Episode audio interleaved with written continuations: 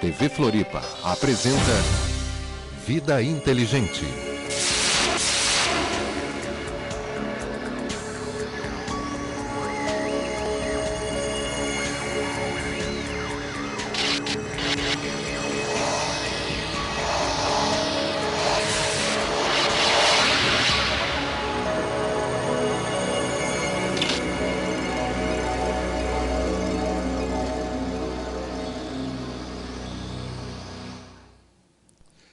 Tudo bem? Boa noite, Floripa, boa noite, Brasil, boa noite, planeta, boa noite, mundo. Hoje é um dia especial, porque é um dia de vida inteligente. Boa noite a todos os nossos amigos de todo esse grande Brasil, que sempre nos auscultam, nos assistem aqui às quintas-feiras.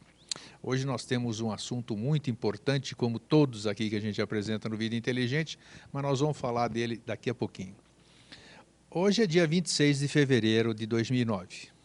Dois dias atrás, só para a gente recordar aqui, eh, foi comemorado, já falamos aqui diversas vezes no Vida Inteligente, foi comemorado o aniversário da chegada, ou vamos dizer, a tão esperada eh, chegada do Avatara. O Avatara que alguns esperam, a Igreja Católica espera, os católicos esperam a volta de Jesus, os muçulmanos esperam a volta de Muhammad, eh, os ortodoxos também do Christos, e assim vai. Para os exotéricos, para aquelas pessoas, eh, vamos chamar assim, da nova era, elas esperam a volta de Maitreya. Algumas ainda esperam, outras já sabem que ele já está aqui entre nós. O que é esse entre nós? É muito relativo. O fato dele estar aqui na superfície ou não, se apresentando. Não vai ser assim, não foi assim. É, 20, 24 de fevereiro de 1949, ele completou nesse dia 24 passado 60 anos de idade.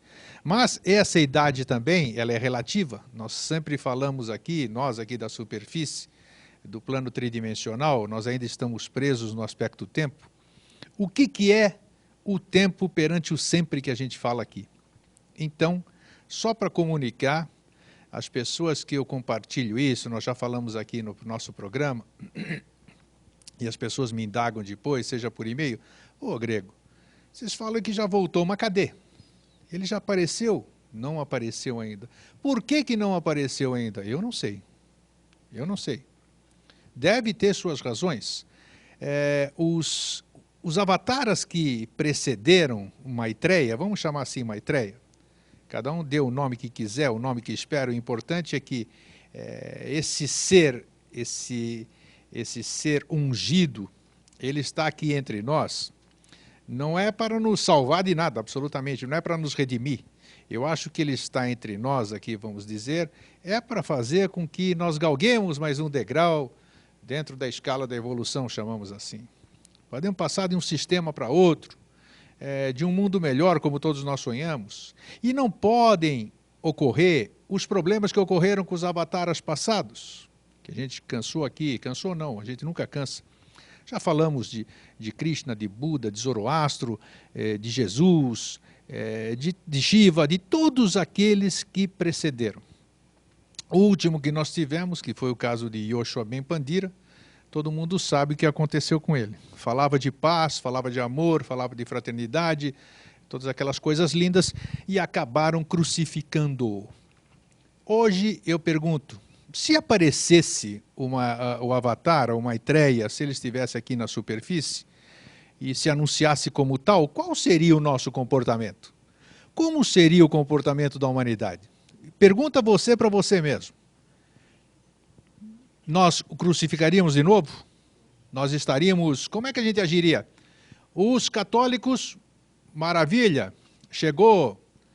Mas, puxa, ele não veio como a gente esperava. Não veio entre as nuvens, não veio os anjos tocando trombeta, não foi anunciado, ele não é assim, é um falso profeta. Então, e os muçulmanos? Não, esse aí não é Mohammed de jeito nenhum, ele não fala nada assim dessa forma. E as outras pessoas que esperassem, então, o que, que aconteceria? Ele é um falso, nós vamos. eh, nada disso, então causaria, creio que, um, um conflito muito grande. Mas a lei é sábia, a lei é muito sábia. E eu aprendi aos 58 anos, quase 58 anos, o greguinho afoito, o greguinho cobrador, aquele greguinho ansioso. O greguinho hoje aprendeu a ser um greguinho zen. Zen pressa, zen vontade de antecipar as coisas. Então, só para a gente rememorar, foi dia 24 agora, e vai nos dar um prefácio também, porque é, é, o nosso convidado esteve no local, no local sede, vamos dizer, da, onde teve uma celebração dessa data. Boa noite, Jorge. Você está bom? Só peguei o final. Você pegou o final? Como você pegou o final? Você não estava é prestando atenção no que eu estava falando? é que eu cheguei agora, cheguei ah. atrasado. Quem tá, a câmera está focada no grego e eu acabei de colocar o microfone aqui. Ó. Então, eu quero saber, antes, antes de mais nada, boa noite, prazer em tê-lo aqui no, novamente deixa, conosco. Deixa né? encher um pulmão de oxigênio antes. Né? Tá bom? Noite. Foi bom, é bom você estar tá aqui de volta, né? Qualquer Obrigado, viagem é uma viagem, então a gente sabe. E eu quero saber, antes de, antes de mais nada, como foi a viagem? Tranquila. Como foi a celebração? Também tranquila. É? Tudo certinho. Nada mais a declarar, então? Mais no final. Mais no final. Então é. tá bom. Então hoje nós escolhemos, feito esse, essa introdução que eu falei sobre o Avatar, sobre o 24 de fevereiro de 49, 60 anos antes de ontem. O, o tema que nós escolhemos para hoje está exatamente dentro uh, do nosso propósito: desmistificar e desmitificar tudo. Então, hoje nós vamos falar sobre os gênios. Sobre os gênios, uh, qual é o significado do gênio em si, é, gênio e Gina, uma coisa que muita gente fala de Ginas, os Ginas, território Gina, tudo isso aqui nós vamos bater hoje novamente na tecla e vamos rememorar. Então, bem-vindo, Jorge. Obrigado, Greg. Você tem, algum, você tem alguma, alguma introdução a fazer? Só boa noite a todos. É uma satisfação estar aqui novamente. Toda é um nossa. Contigo. Desculpa aí pelo atraso. Não tá? tem atraso coisas, aqui? Não tem. Coisas da vida da face da terra. É, eu queria mandar um abraço para a dona Bela Becker, que eu esqueci da outra vez. Então hoje está dado o um abraço, tá dado, tá dona Bela. Um abraço. É. E, e com relação a 24 de fevereiro, é um caso muito sério. É que assim, toda uma nova realidade vem sendo construída, agora melhorou. É que está muito barulho do ar-condicionado aqui no estúdio. É, então, toda uma realidade vem sendo construída, não assim de ontem, não de dois mil anos, né, não de cinco mil anos, quando nasceram as religiões que são seguidas hoje, né? É, mas há alguns milhões de anos sendo construída uma realidade, é, vem sendo preparado o, o, início de um novo ciclo, né, baseado numa série de procedimentos, uma série de seres que contribuiriam para que isso acontecesse.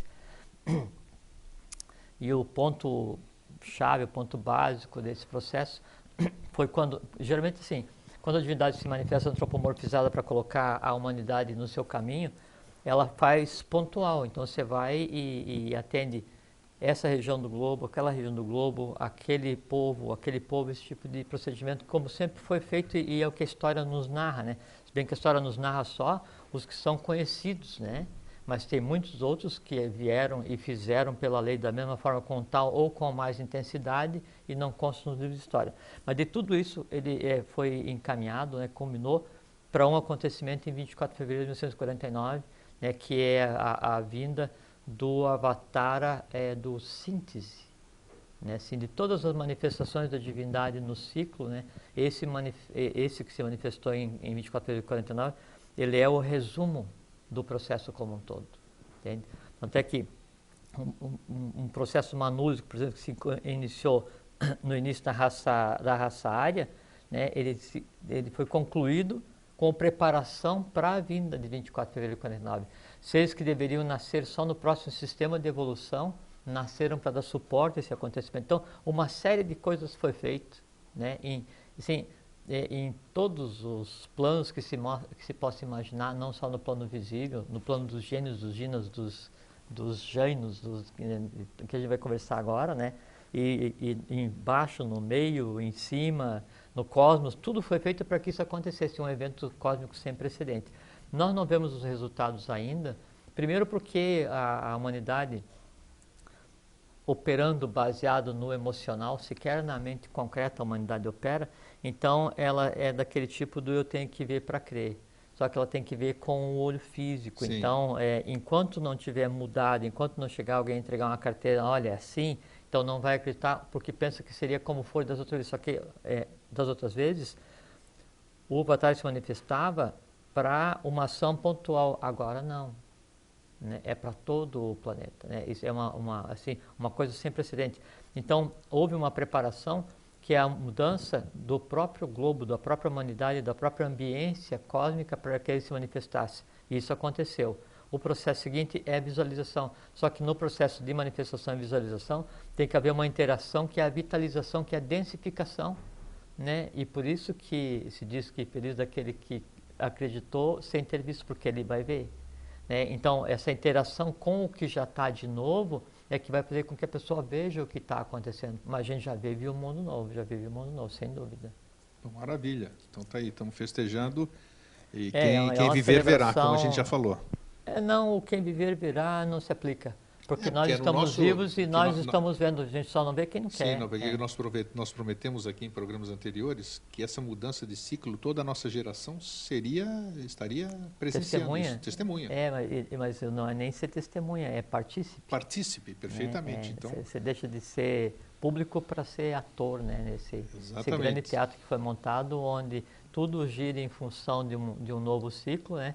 E onde a humanidade assume o seu, seu status de, de divindade. e a divindade assume uma processo, né? consciência humana que ela jamais teve. É, é nisso que se tem trabalhado. então nós temos que estar atentos ao que o processo já está em andamento É, e perceber que é- as coisas não é nem, são. Não é nem só ficar atento, assim, é, querendo ver o, o, Não, não, não é ver mas assim, do é, perceber. é não obstaculizar, sabe? É, é não densificar de tal maneira o nosso mundo que o mundo da própria divindade permaneça ignorado. Em você ficando permeável, você viver de maneira mais leve, você ficar atento às coisas, você afrouxar um pouquinho os grilhões que te prendem na rotina, né? Só isso você já vai começar a perceber, porque eh, nós estamos imersos no futuro, nós estamos imersos em uma nova realidade, nós estamos imersos em um mundo onde a manifestação da divindade, aguardada por todas as teogonias, já se fez. Né? Então, se não houver resistência, a gente percebe. Né? E com o tempo todos vão perceber, isso é inexorável. Muito bem. É. Então hoje, Jorge, nós escolhemos o tema os gênios. O que, que a gente poderia, como é que a gente pode definir então, generalizando primeiro, né, para depois a gente falando os di- diversos significados, né? Eh, O gênio sempre é visto de uma forma fantasiosa, né? Você fala em gênio, todo mundo pensa na na lâmpada de Aladim, né? Que tem um significado, você já vai falar sobre isso, né? Aladim, o gênio que você aperta lá, esfrega a lâmpada, ele aparece, ele atende os seus desejos. Então a maioria das pessoas conhece o gênio desta forma.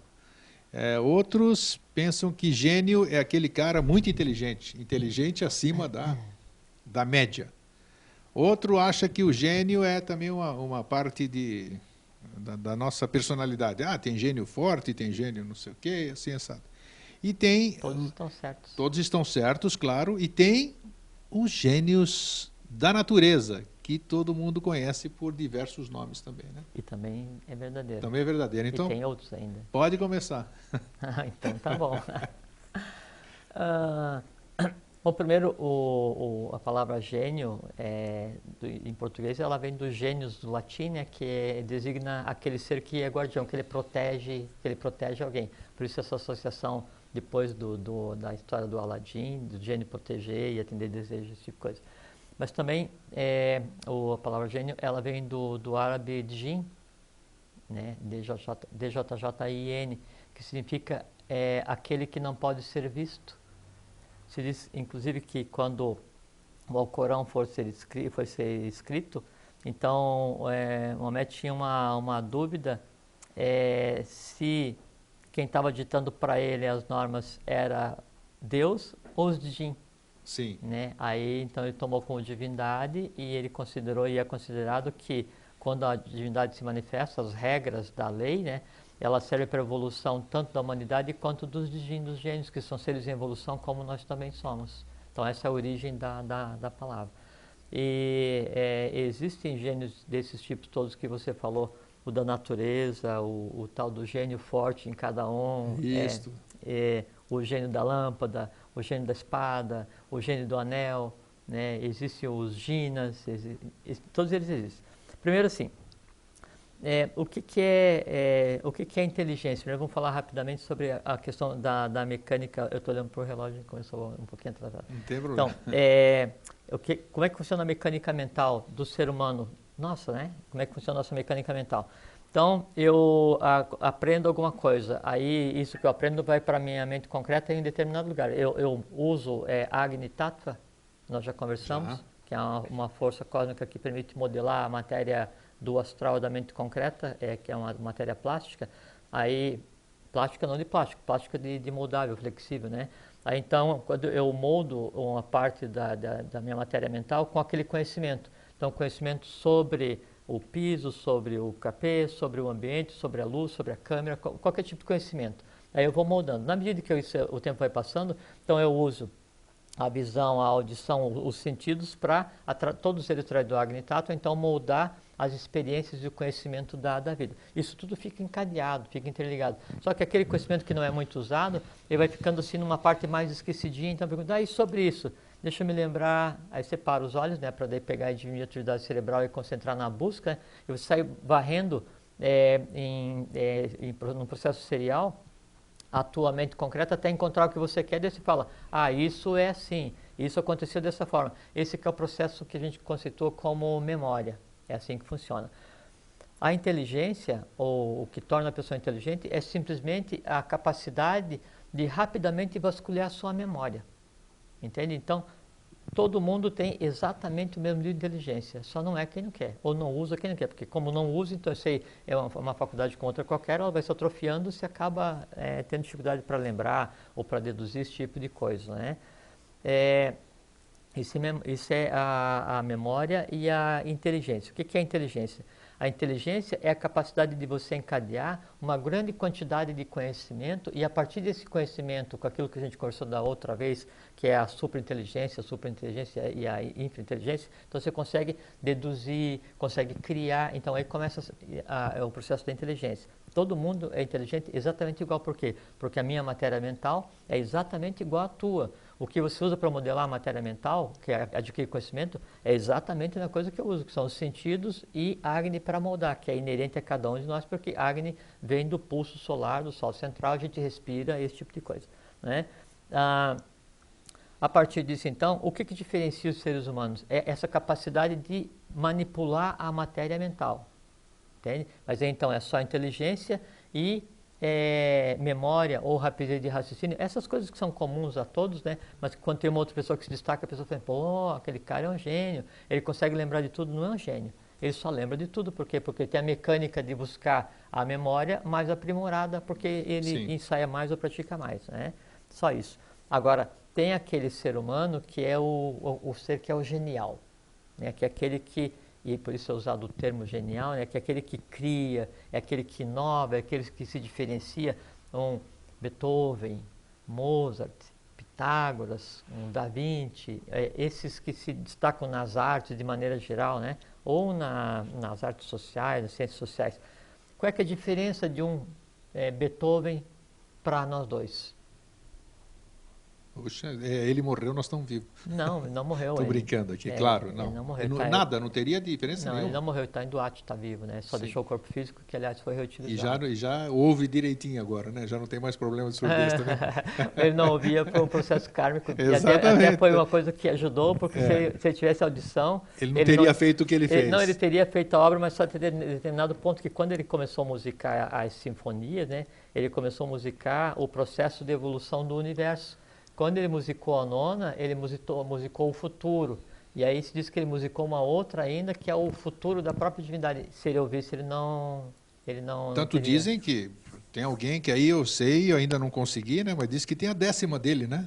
Mas não, aquela não. É, mas é só em termos, não, não procede. Não, não é, procede? É, não, não é daquele, não é bem assim. Tá, então tá é, bom. Nem, não vamos nem nos aprofundar é, nisso, não, é. Não, Vamos falar sobre até a nona que tá bom. Isso, mas olha a diferença então, de nós com Beethoven, então é o seguinte, é que é, Então a gente tem o físico vital, o astral, né, que é a emoção mais densa, a mente concreta e o princípio é, búdico, né, a mente abstrata tá. e depois o princípio búdico. Na mente abstrata, no princípio búdico, está o próprio todo. Lembra que a gente falou que o quinto princípio, o princípio búdico, é, é o, o, plano da mãe divina, Sim. onde está o amor universal? Sim. Foi objeto da no, último anterior, programa. não foi? Então, nesses planos, no, no plano da mente abstrata, está todo o conhecimento. Não o conhecimento humano, que é de mente concreta, mas está todo o conhecimento cósmico expresso em si. Então, quem quer conhecer alguma coisa ou quer conhecer o todo, basta contemplar esse plano.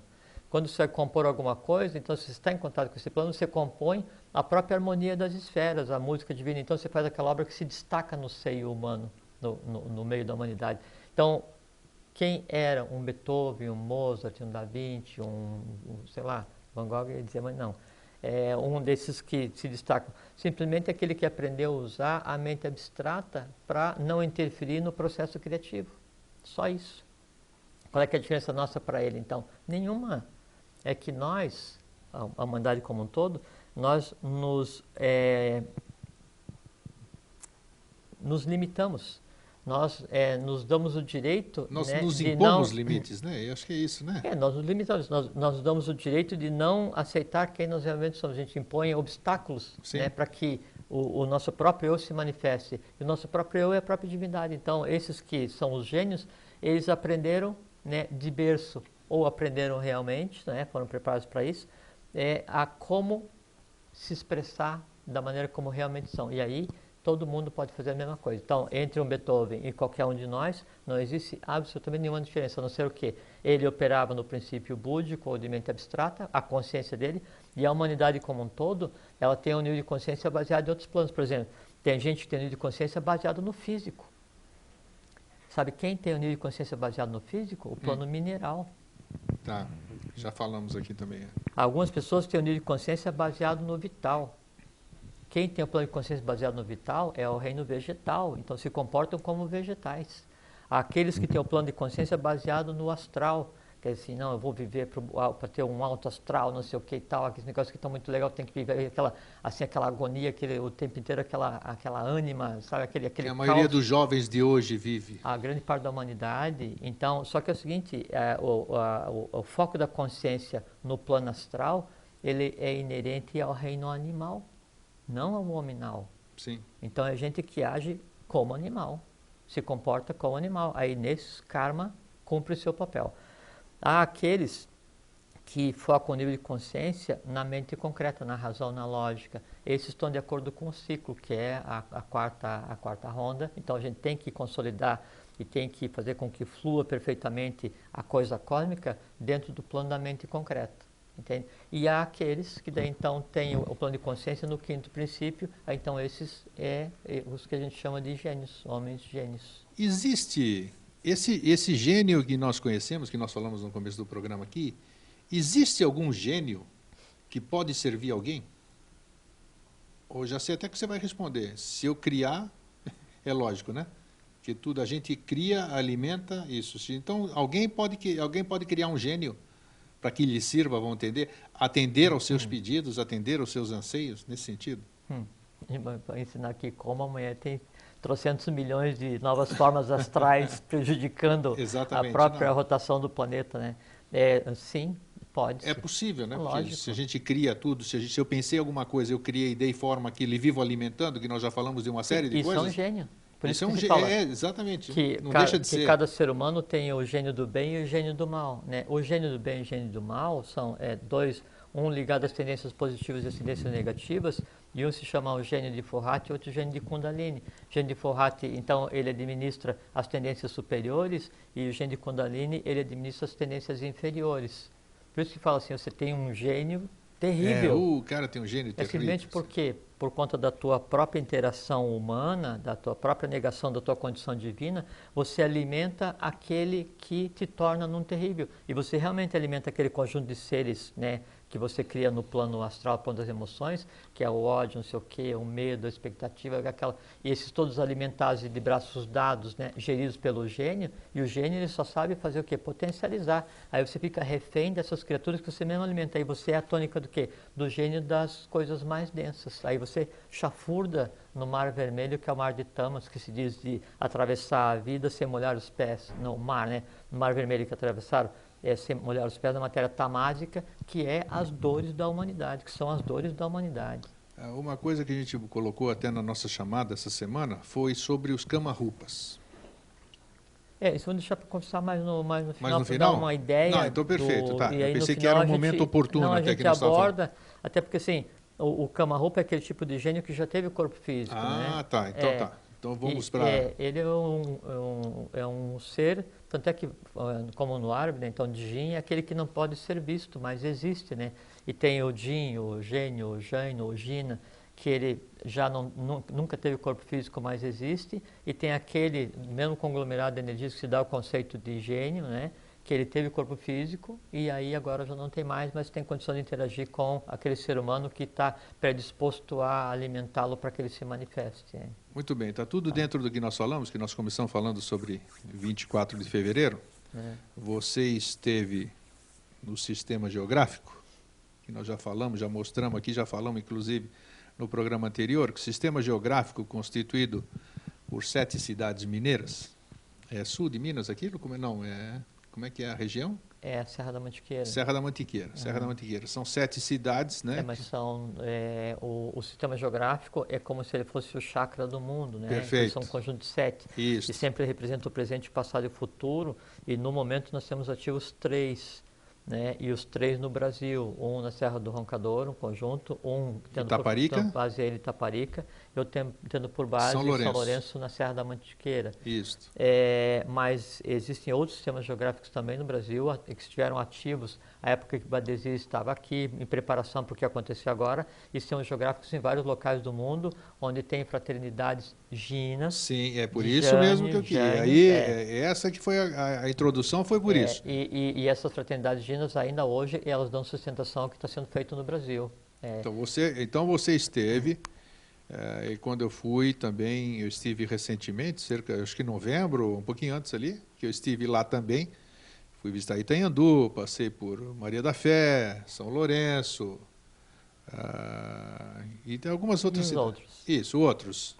E falaram, "Pô, você fez bem, porque foi bem, porque você esteve em território Gina. Tá? Muita gente já ouviu falar a mesma coisa, Aham. né? Então hoje eu, eu chamei essa atenção, eu toquei no assunto porque é uma boa oportunidade da gente esclarecer o que, que é um território Gina. O que, que são os Ginas?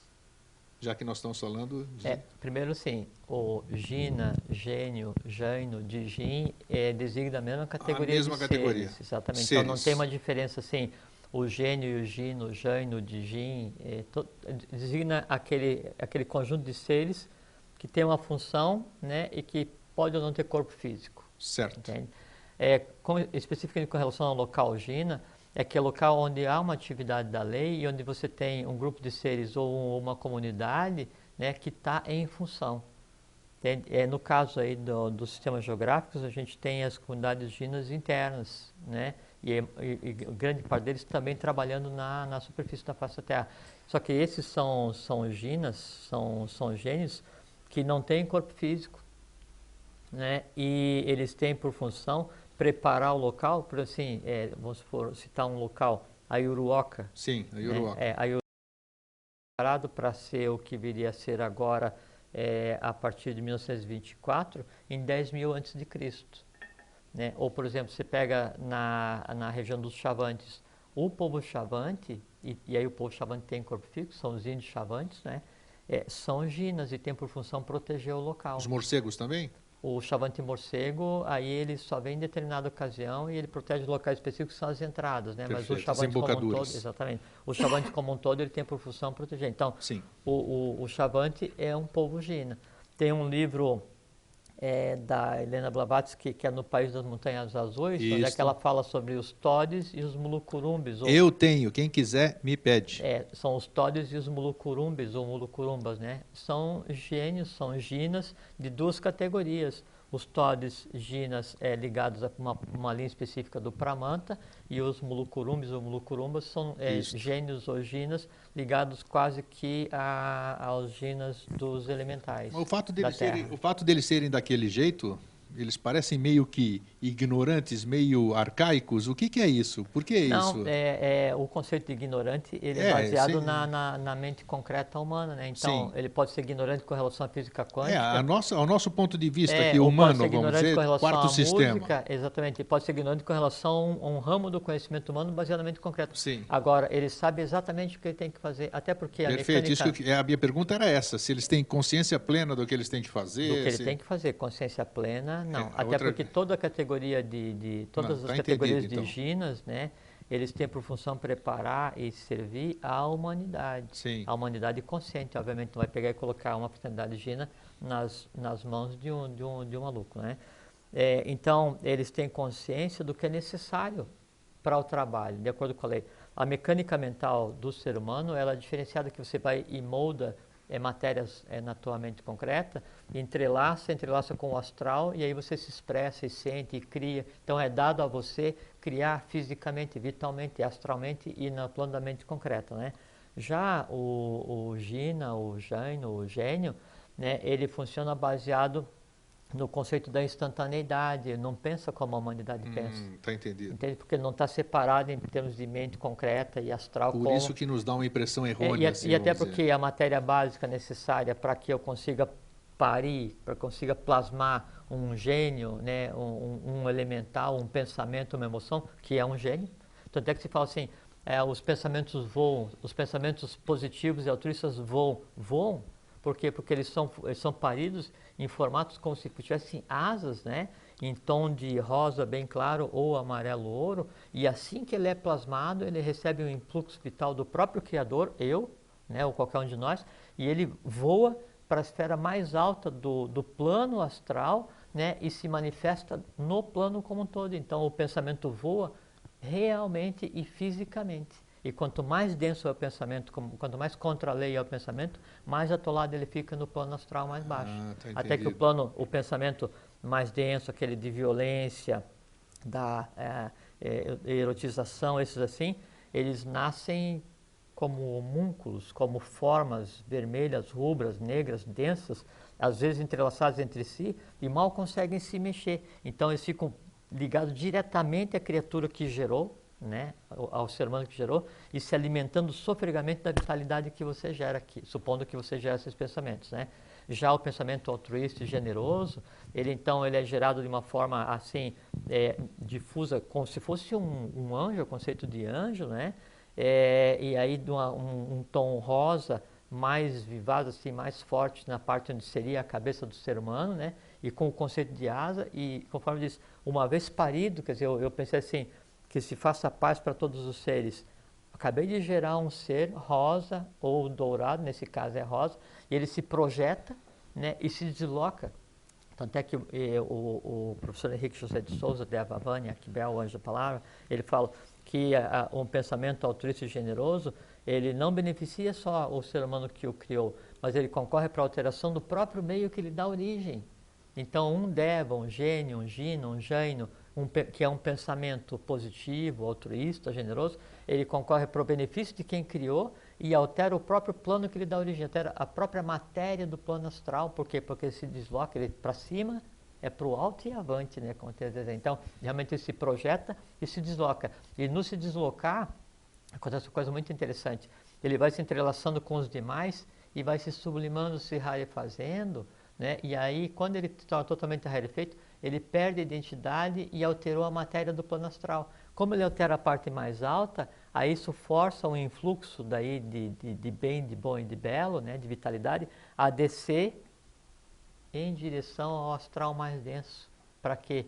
Para que o astral mais denso, para que aquele pensamento de ódio seja, Seja sublimado. é, sublimado, elevado. esse é o termo Isso exato, é sublimação. Tá. E, e, e tanto é assim, tem então os, os gênios, os ginos, os gênios que são criados pelo ser humano, né, o máximo que pode acontecer com o conjunto deles é um dia vir a ser ser humano. Não em corpo físico como nós, porque isso vai acontecer só nessa ronda, mas na próxima humanidade, então, o que eu pensar agora, eu vou criar, ele vai nascer, ele é meu filho cósmico. Da mesma forma, um elemental, né, então você pega gnomo, duende, sílfide, salamandra, nereida, qualquer um desses elementais, né, eles não têm corpo físico estão ligados a outros gênios usinas em cadeia, até os lípicas, os asuras, que daí derivam para os elementais, os processos elementais, e aí esses então, eles interagem no meio, vitalizando o meio, fazendo aquilo que eles têm que fazer dentro do conceito de instantaneidade, porque não tem mente concreta. E qual é que é a aspiração de um gênio da natureza, qualquer que seja o poder dele? Vir a ser o seguinte evolucional dele. Qual é o vir a ser seguinte evolucional dele? É a cadeia seguinte. Então, um gênio né, do reino mineral, o vir a ser dele é ele operar como um gênio do reino vegetal. Um gênio do reino vegetal, o vir a ser é operar como um reino do gênio animal. Um do gênio animal é vir a nascer como ser humano. Mas tem uma coisa que é muito interessante que no ser humano, além do gênio, que seria o gênio do bem e gênio do mal, não no conceito humano, a gente não está falando aqui mal religioso, mal religião, é o conceito de bem e mal como Forrat Kundalini cósmicos. Então, é, a operação desses gênios ainda no ser humano, ela opera cinco categorias de gênios, que são todos os gênios da natureza manifestos no ser humano, porque todos os poderes do, do reino vegetal e dos elementais do reino vegetal e dos gênios do reino vegetal estão no ser humano, assim como estão do reino é, mineral, do animal e do próprio hominal e potencialmente do angelical, que é o quinto princípio. Você falou dos ginas, que eles têm alguns que não tem, nunca tiveram forma física. Sim. Certo. Dentro da escala evolutiva, e esses ginas, vamos dizer, é, é, é verdade o que é propagado, vamos por doutrinas, por religiões, de que o ser, vamos chamar de ser, o ser, o que está dentro de mim, eu aqui que estou representado pelo Eustáquio aqui hoje, ah, eu tenho que passar, eu tenho que experienciar todos os quatro reinos? Para eu atingir necessariamente esses ginas que estão aqui hoje? Já experienciou, senão não estava aqui hoje. Ah, isso. Então é, é, é líquido e certo. Tem que passar, todo mundo tem que passar pelo mesmo Mas não processo. Não tem nada a ver com a teoria da evolução das espécies que diz que a gente veio do macaco. Não, não, isso, nada isso disso. É... Estou perguntando em outro nível. Não, assim. é... Nós temos que passar. Então, não, já passamos, porque primeiro existiu uma ronda onde existiu o reino mineral Desse reino mineral daí foi gerado um Buda, chama Agzin Muni. Sim. Né? Aí esse Buda elevou as consciências do reino mineral para criar um sol e um sistema, e o resíduo desse reino de evolução é o que hoje a gente chama de minerais. Sim. O resumo disso passou para a cadeia seguinte, aí veio o reino vegetal, vegetal. Magzin Muni, o segundo Buda, Sim. né, o Muni, e que inclusive são gênios né, que estão nas montanhas sagradas hoje, interagindo. Aí, então, e, e, estão presentes ainda, por assim, porque que tem as lendas dos anéis mágicos? Porque no anel mágico eu tenho o poder do Mune, do gênio do reino mineral. Sim. Porque tem a questão da lâmpada mágica, da bagueta mágica, Aladim, do cajado. Né, que nós falamos ali. Aladim, Aladim, o, o gênio de, de, de Alá, Deus, é, né? De Alá. Ah, então, sempre é, essa, essa, essa potência de criadora, ela passa de um reino para o outro até chegar no seguinte. Então, a gente teve o mineral, o vegetal, o animal e o hominal. Então, para você ter chegado aqui enquanto consciência, enquanto ser em evolução, obrigatoriamente o que você representa, né, passou pelos reinos todos. Agora, não quer dizer que o grego um dia foi pedra, não. São consciências, né? E é uma coisa assim, também que é muito interessante, que tem que dissociar, que quando a gente fala reino mineral, quando as consciências eram só minerais, não tem nada a ver com o mineral de hoje, com a pedra de hoje. O que tem hoje com o mineral é o, re, é o resíduo não evoluído do plano da ronda né, dos minerais. O vegetal a mesma coisa, animal a mesma coisa, por isso que a gente tem. Então, tem as pedras, as pedras sagradas, as pedras falantes, os animais sagrados, as árvores sagradas, por quê? Porque realmente, à época, eram os seres em evolução. Para frente, né? então aí a gente vai passar por alguns, algumas evoluções, até vai chegar a humanidade alada, e depois vai chegar a humanidade divina, os logísticos, então são vários, Aí então vai chegar um tempo em que daí alguém vai poder conversar, não, um dia nós somos seres humanos. É. Os seres humanos que não evoluírem vão fazer parte do ambiente da humanidade seguinte. É aí que eu quero chegar, porque em certa ocasião você disse aqui no, no Vida Inteligente que a, às vezes uma pessoa pode voltar num, num estado. Sim, foi quando a gente que conversou que você, sobre isso é verdadeiro. O que, você quis dizer com aquilo? Vamos é, repetir é, hoje. Não, que tem tem a tem a reencarnação que ela é aceita por todas as teorias, não ser por, é pela Igreja Católica, né? Mas que no início inclusive aceitava até o concílio, não sei se de, de Trento ou alguma coisa assim, não é o caso, não é objeto hoje. É, mas aí então a reencarnação ela diz que aquela mônada ela vai de corpo em corpo para evoluir até o final de um ciclo, né? Sim. Só que No Oriente, a reencarnação ela assume uma outra tônica, que não é só reencarnação, é metempsicose. Metempsicose, sim. Se a criatura de livre eh, vontade, usando o livre-arbítrio, né, tendo o livre-arbítrio, tendo conhecimento, ela pratica o crime de lesa humanidade, lesa evolução, lesa divindade, então ele vai voltar consciente para o reino anterior na próxima existência. Consciente. consciente. Ninguém vai castigá-lo, ninguém vai mandar ele naquela situação. Não, porque ninguém se castiga. Eh, não, eh, claro, se, porque se diz assim, ó, eh, vamos esclarecer porque tá, as pessoas assim, ó, estão presas não, a, essas, não julgueis a para não, é, não julgueis para não ser julgado. E sabe por quê? Que quando você vai julgar a atitude de um outro ser humano, né, ou de um conjunto de seres humanos, você está usando um gênio que você tem, sim, né, sim. que é o gênio julgador, né, que é, é, Manu, é, é Karuna.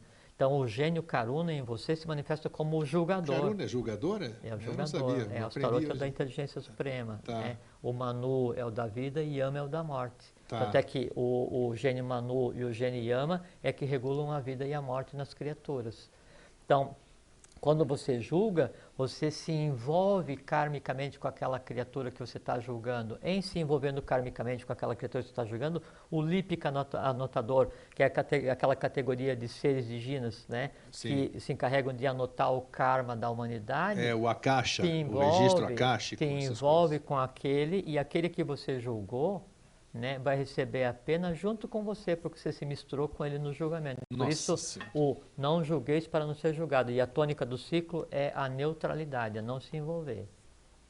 Tá? É, isso aí foi importante a gente ter falado. Hoje nós estamos falando, aproveitando o embalo aqui, porque você, você tá, hoje nós tivemos na nossa mesa lá que a gente conversa tudo, é, nós falamos sobre o perdão.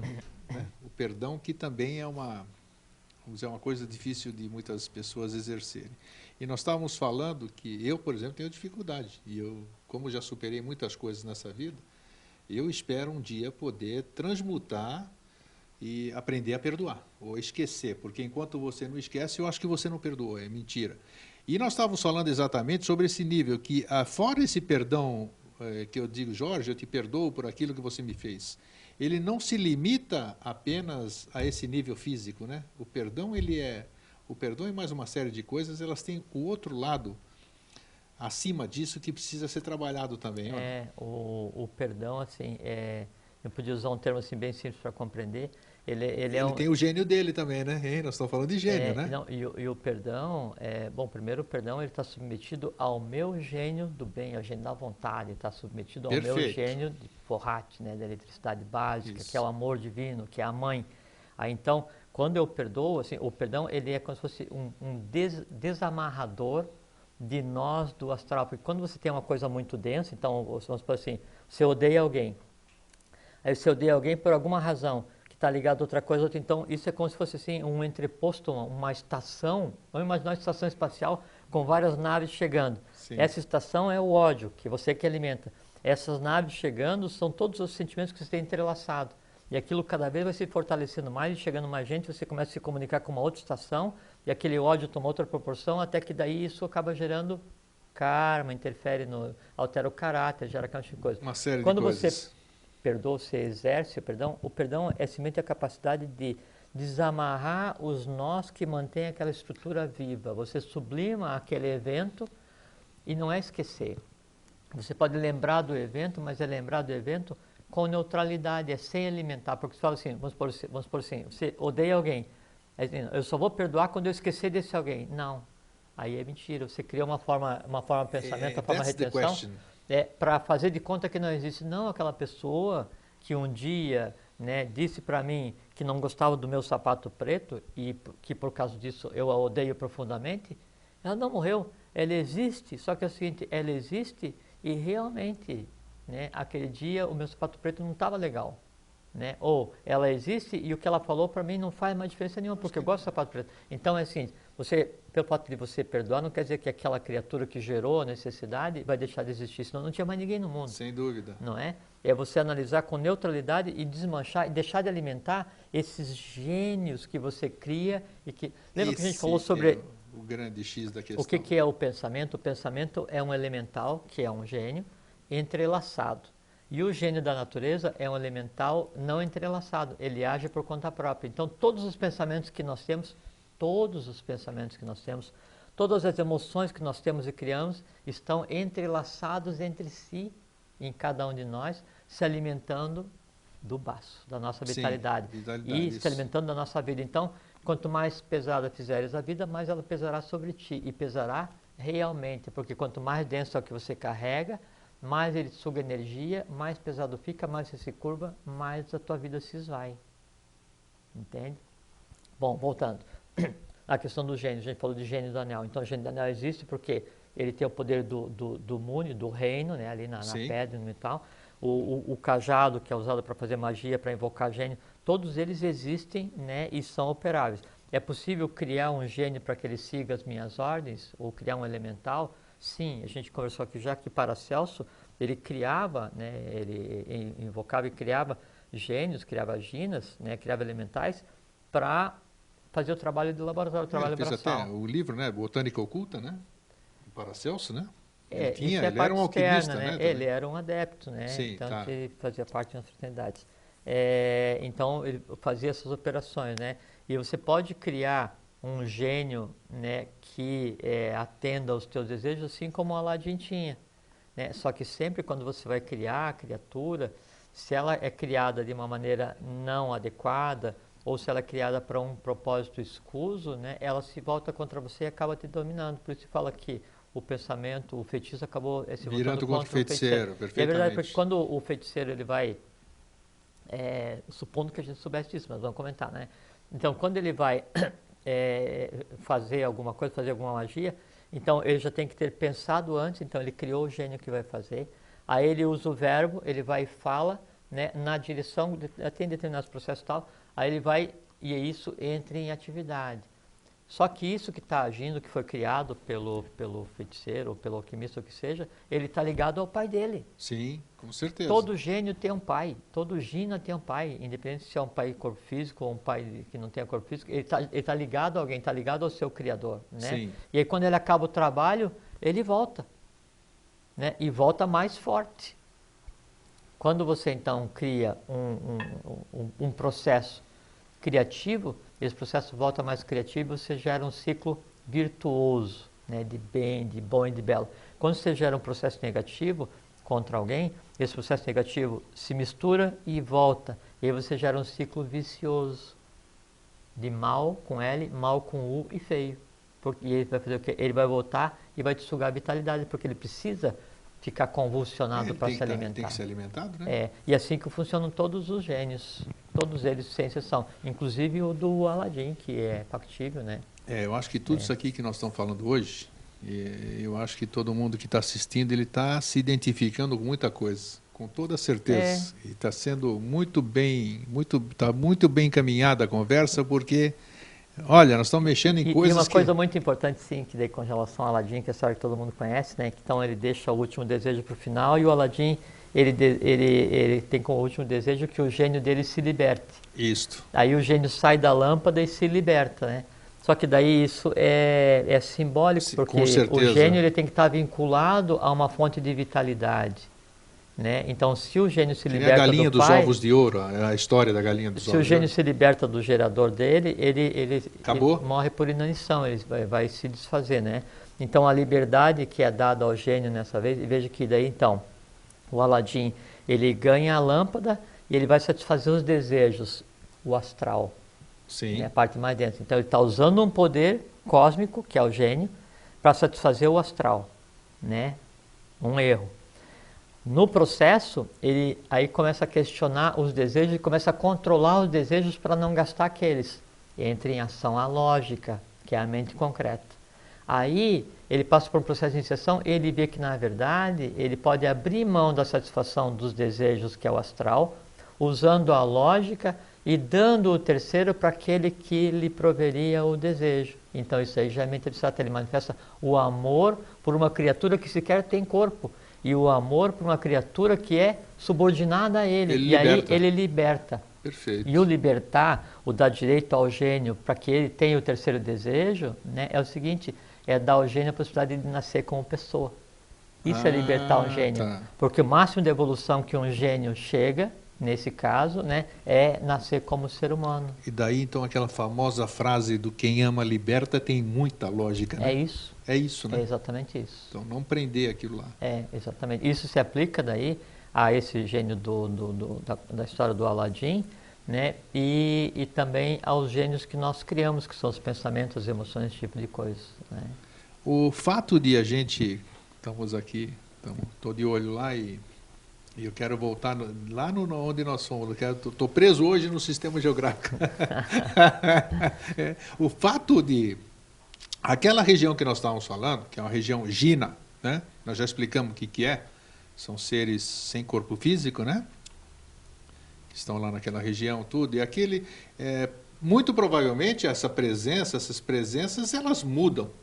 Esse tipo de presença muda os locais, muda a, a energia dos locais.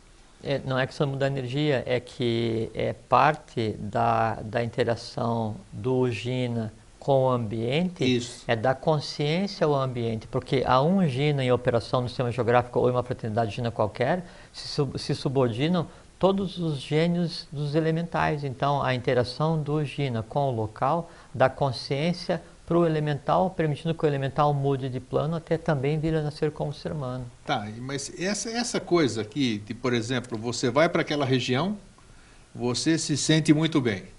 Você vai, porque nem eu ali, no, fui para Alto Paraíso, que depois eu soube, porque você disse aqui nesse programa. Sim, em primeiro lugar a ser solidificado Pô, no planeta. Não precisa dizer mais nada. Por é. isso que eu chegava e lá. Os e os seres que solidificaram é, é, dessa, dessa região, eles ainda hoje existem. E periodicamente no Tibete é feita uma série de rituais e são preparados alguns monges para descer e restabelecer o acordo entre o humano e esses seres alados. E são seres alados ígneos e inconscientes. E a humanidade seguinte vai ser a humanidade ígnea e alada consciente. Então, esses seres o resgate desses seres que foram responsáveis pela solidificação da crosta terrestre dependem do sucesso da humanidade. Então aquilo é fantástico, por isso que eu falei, é, é, você vai para determinados lugares, as pessoas que gostam de sentir, as pessoas que gostam de ver, as pessoas que estão presas nisso ainda, todos nós, né? não estou me diferenciando disso não, é, é impressionante, por isso que eu digo, é, você não pode, não é influência do meio, você sofre influência do meio, você tem que estar perceptivo mas realmente existem lugares que Sim. você se derrete, você se negócio... derrete, ele, ele rompe qualquer dureza Não. de qualquer coração, e aquilo, de qualquer é... carapuça que você vista. Tira a sandália porque está pisando em local sagrado. Mas tá, mas a pessoa nem sabe, mas eu, eu, essa é, é a minha pergunta, é não sei se eu estou formulando direito. Não, eu entendi Porque você chega no lugar, você pode chegar todo gostosão, todo metido, vamos falar em linguagem vulgar, e você desaba chorar, você vira humilde, você quer abraçar todo mundo e não aconteceu nada, ninguém veio falar com você, nem coisa nenhuma. O próprio local te. te, te... É, é, porque assim, que que é, é isso? Esse, isso esses, esses locais né, é, sagrados, esses locais dinos, por conta da, da, ancestralidade, da coisa cósmica acontecendo, então eles tendem a, a, a acelerar qualquer processo que tem em você. Então, se você chora e você se sente bem, é porque em você há essa necessidade de se sentir bem e de abraçar todo mundo e de ser motivo de chorar por qualquer coisa, só que você não faz isso hoje aqui, no teu dia a dia, porque você está revestido de uma camada mais dura para se proteger. Mas é o que eu quis dizer. Por que, que um ambiente faz porque isso? Porque esse ambiente, ele faz assim, ele pega o ser humano né, é, e, e, e torce sobre si mesmo né, e potencializa o que o ser humano tem. Ninguém transforma ninguém nem em bom nem em mal torce, potencializa e exterioriza. Aí cada um é o que é. Né? é. Nesses locais se pode dizer que há uma queda de máscaras. É impressionante. E o mais importante disso, que eu já falei isso diversas vezes, em palestras e tudo, que você, apesar de eu sentir saudade, ter ido lá 33 vezes, tudo, estou falando de Alto Paraíso, Chapada dos Veadeiros, é, hoje só o fato de eu me lembrar daquele local, eu estou naquele local e eu sinto mas tudo é, que. Mas é. Meu Lembra Deus que ele falou que quando você olha para alguém, alguém olha alguém de volta, para você. Isso, você isso funciona perfeitamente. Tá. Então, eu, você quer continuar dirigindo aqui? Eu estou ali, eu quero, estou curioso para saber.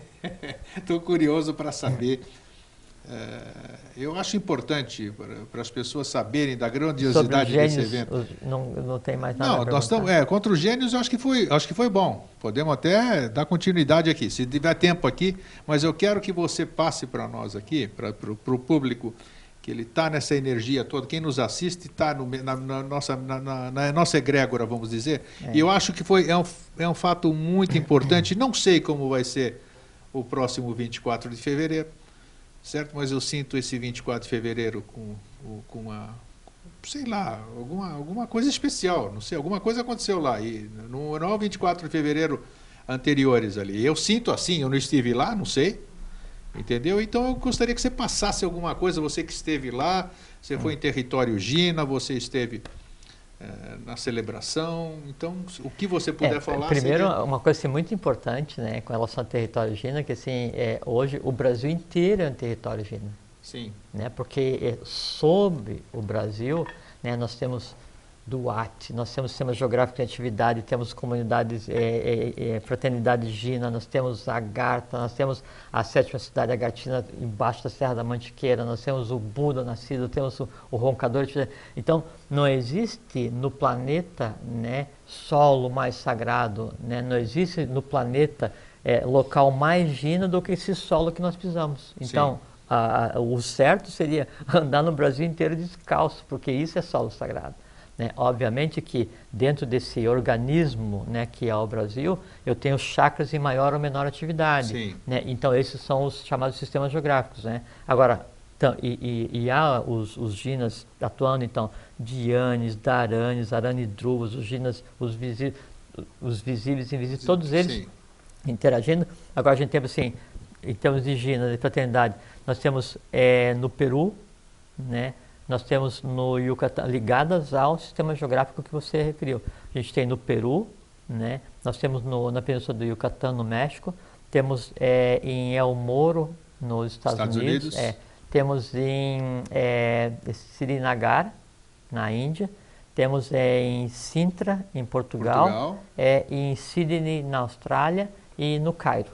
Isso, no Egito. Fraternidades Ginas hoje estão assistindo entende? Sim. Assim, em atividade, né, e, e atividade templária, e estudo, e preparação, e um ir e vir, direto, todos os dias, é, fazendo uma tessitura cósmica para preparar, preparar a ambiência para que a humanidade desperte e veja o que está acontecendo, para que haja esse congressamento entre humano e divino, para que os, a humanidade aprenda. Isso é uma coisa muito importante, que assim, quando você é um lugar que você é, considera como lugar Gina, ou quando você vai num local onde é que você vai se sentir bem, porque tem os seres, não sei o que tal, lembre o seguinte, todos os seres visíveis e invisíveis, eles estão em trabalho em função para fazer com que a humanidade atinja o seu objetivo.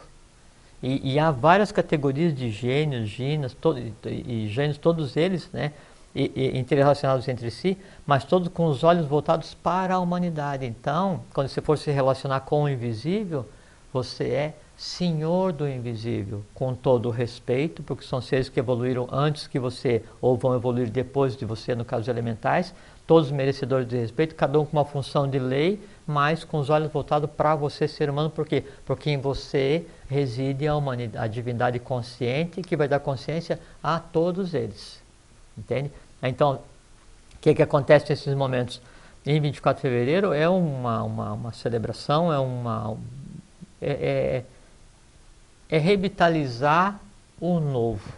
Né? E aí, então, em todos esses locais são feitos cerimoniais, que daí também nada tem a ver com religião, que são cerimoniais para transformação de energia Perfeito. cósmica para agir para a humanidade e, e, e, é um processo de transformação. E, e é isso. Mas teve alguma coisa especial esse ano? É, todo não, ano é não, tá, especial. Tá, tá bom. Tá. O olhinho é. brilhando já me respondeu. Não tem problema. Então, eu, o importante é que eu senti isso. Está aí e, e, é bom para todos nós, com toda certeza. O... É, a certeza que a gente pode ter, é, Greg, Isso dá para sentir. Com relação a esse assunto, assim, que a gente está tratando dos gênios, dos ginas, é, e com esse assunto que você levantou, que é muito a propósito de 24 de fevereiro, é o seguinte. Feliz nós estamos... novo. é, primeiro de março. é, então está é, chegando aí. É, uh -huh. é, e primeiro de março, eu vejo que interessante, né? É, é aniversário do, do Sol, né? Do, de é, uma das encarnações de, de Vishnu, uma, uma é, parte desse complexo, desse conglomerado, né? De divindade antropomorfizada tem o seu nascimento humano em 1 de março, a parte masculina dele.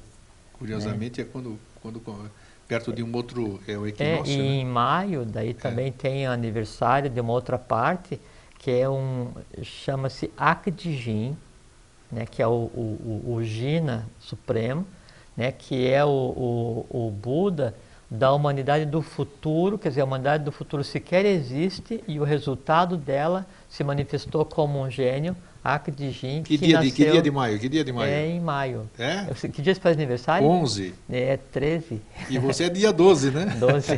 Grego 11, Jorge 12 e outro 13. Acre de Jin 13. Acre de Jin 13. Coincidências, coincidências. É. é. Jorge, palavra coisa, final. É, uma coisa que é muito interessante para a gente comentar, aproveitar esses mais 45 minutos que a gente tem. Olha o Cronos te olhando aqui, o, você vai ver só. O Silvio, é. que é quem controla o tempo, falou mais 45 minutos e assim, você está morto, camarada. Nem pensar. Não, então, nesses mais alguns segundos que a gente tem, assim. Então, tem uma figura que representa o chamado é, é, resgatador do ciclo, uma, uma, uma expressão da própria divindade é, desse processo que a gente está tá passando agora, que é, é Akdorj, que é o nome da criatura, Sim. é do ser. Entende? E aí esse ser tem a ver com São Jorge, que é a igreja caçou, mas que é, é o Kalki Avatara, e que representa também o próprio, o próprio Buda, é Maitreya Buda, o Senhor dos Três Mundos, Sim. e é uma tradição antiquíssima, que remonta ao início da raça ária, então um milhão de anos atrás, mas que aí alguns teologias se apropriaram, a igreja deles que era santa, não interessa. Mas uma coisa que é muito interessante é que daí na figura, na imagem de Akdorj, né, montado em seu cavalo branco, o guerreiro montado em seu cavalo branco, e que é um processo é, verdadeiro, então nos pés de Akdorj, que, assim, que é onde ele vai se assentar na terra, tem asas, como aquela representação de, de Mercúrio, que é aquele que tem asas nos pés. Sim, né? sim, sim. E aí então, veja que a, a, a própria divindade, né, a antropomorfizada, a própria realidade que nós vivemos hoje, ela se assenta e ela só vai ter onde colocar os pés, ela só vai ser visível, ela só vai, ser, vai poder agir se tiver asas nos pés. E asa né, vem de ala alai, que é a mesma raiz latina de alactas alacritatis, que é a alegria. Então, o caminho para se entender o que está acontecendo hoje para viver o mundo do futuro, o mundo da divindade, o mundo do Buda do ciclo que já nasceu e o mundo de todos os gênios, ginas, gênios, o mundo de cima, do meio e de baixo é viver com alegria. Ah, isso é comigo mesmo. Alegria. é, é expandir, expressar a alegria divina que tem em cada um por estar tendo uma vida consciente, honrando né, a expectativa da lei em cada um de nós. Alegria né, é a base para compreender e aproveitar essa existência e vai ser uma coisa muito boa se vocês fizerem isso. então é uma alegria o que nós compartilhamos aqui é... hoje. Vamos terminar o nosso programa hoje sorrindo, né? Como sempre, né? Obrigado, é Jorge. uma celebração. Obrigado a você. Fraterno abraço a todos, até sempre e fiquem felizes com seus gênios. Cuidem bem deles. Até sempre. Tchau. TV Floripa apresentou Vida Inteligente.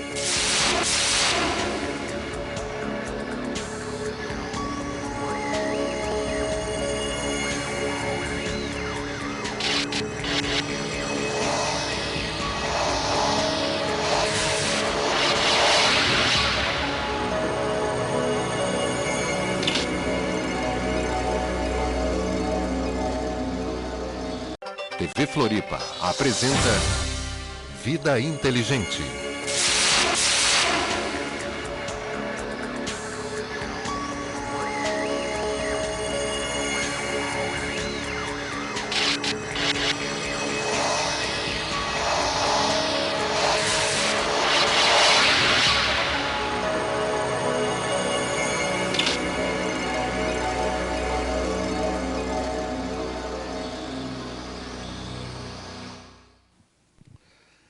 Noite, Floripa. Boa noite, Brasil. Boa noite, mundo. É um prazer estarmos aqui novamente hoje, nessa quinta-feira. É, mais uma celebração que o Vida Inteligente para mim, para vocês, para nós aqui é uma celebração. Eu não canso de repetir que sempre que termina o Vida Inteligente, que é um programa que nós estávamos discutindo hoje à mesa lá onde a gente se reúne, que chamamos a atenção, me chamaram a atenção de que é um programa perene. Se você assistiu o primeiro Vida Inteligente, que nós fizemos com o tema que nós vamos tratar hoje, desses assuntos mais transcendentais, você vai ver o que nós falamos no dia 28 de setembro de 2005 é exatamente como se nós estivéssemos falando hoje, 12 de fevereiro de 2009. Então, os nossos programas, os programas que nós temos feito aqui, eles são atemporais. Servem para ontem, servem para hoje e servem para amanhã, servirão para amanhã. Porque são verdades universais, são pérolas que a gente tem soltado gradativamente e felizes daqueles que participam dessa celebração dentro do seu livre-arbítrio. Pois bem, é, renovamos o nosso abraço a todos os nossos amigos, irmãos, telespectadores que constituem essa grande família Vida Inteligente, que não é por acaso que estamos todos nessa mesma egrégora. Podemos dizer que estamos juntos há éons, isso cada um vai ter a sua consciência no seu devido tempo. Estamos num grande trabalho, estamos trabalhando para construir o mundo de amanhã, aquele mundo que nós todos sonhamos. Cada um de nós fazendo a sua parte, nós construiremos independentemente do que as outras forças quiserem fazer ao contrário. Dito isso, e a nossa cordial saudação, nós vamos, antes de apresentar o nosso convidado, o tema que nós escolhemos para hoje. E ele sempre está embasado naquele tema que nós usamos há dois, dois programas atrás, que foi a intuição. Eh, essa semana eu tive certo trabalho, assim vamos dizer, que vieram interessante isso. Eu sempre gosto de compartilhar, porque para vocês fazerem parte do, do, do, processo de como acontece a vida inteligente. Puxa, uma vida, sobretudo, metástase, transformação. É, olha, eu olhei tantos assuntos, mas tantos assuntos, e esses assuntos não reverberavam no meu ser. Agora, puxa vida, o que nós vamos conversar? Até que, finalmente, depois de muita coisa, veio o assunto da mãe a mãe, a mulher novamente. Nós já tratamos aqui, há muitas semanas, não importa que nós somos atemporais, nós tratamos do aspecto feminino. Nós tratamos de muitas coisas do aspecto feminino. Essa mulher, esse lado, essa matriz, essa mãe que faz com que todos nós cheguemos aqui até esse plano, né? A construção, a fabricação, a gestação, a aparição e hoje nós temos um outro aspecto mais profundo, complementar aquele que o nosso convidado adorou participar e conversar sobre esse tema, que é a, a mulher é, primordial. Primordial? Como é que é o termo, meu querido caro? É universal, né? A mulher universal, vamos dizer assim. A mãe universal. Então hoje o tema é muito extenso, é, sem pauta, como sempre, porque flui aquilo que tem que fluir. Dito isso, e sempre eu me prolongo, né? Boa noite, Jorge. O senhor vai bem? o gostoso é que a gente começa é... sempre sorrindo aqui. Não, né? a gente podia fazer assim: você faz a introdução, no final a gente manda um abraço e vai embora. E vai embora. Está cada vez mais completa, né? Então, não, não, não, é, nada não, disso aqui. A gente tem que tá fazer tá aquela, quebra, aquela quebra de gelo, né? Aquela não, os isso, convidados, isso, né? Estamos abrindo a sala e os convidados estão aí. Isso não é quebra-gelo, isso é racha-polo, né? então. É, tá bom. Você é tem. Ótimo. É? Não, sinceramente. Né? O pessoal sabe que não é combinado, né? Então, eu gosto muito de ouvir quando você faz a introdução. Né? É mesmo? É. Porque você, nunca sabe o que eu vou dizer, né? Não, não, então não, isso é bom que é essa surpresa aqui. É. Mas tá bom, é um prazer. Única, igualmente. Ah, assim, é, antes de mandar um abraço e boa noite, é só um comentário assim, falou assim, irretocável, né? Só, é, você falou assim, é, independente das forças contrárias, né? Essa altura já não tem mais força Eu contrária. acho que não, né? Não, não, esse é um conceito que já não existe mais e é, existia em determinado período e agora a, a, a, chamada força contrária ou o chamado mal, o que ele mais deseja né, é ser transformado na sua origem, que é o próprio bem.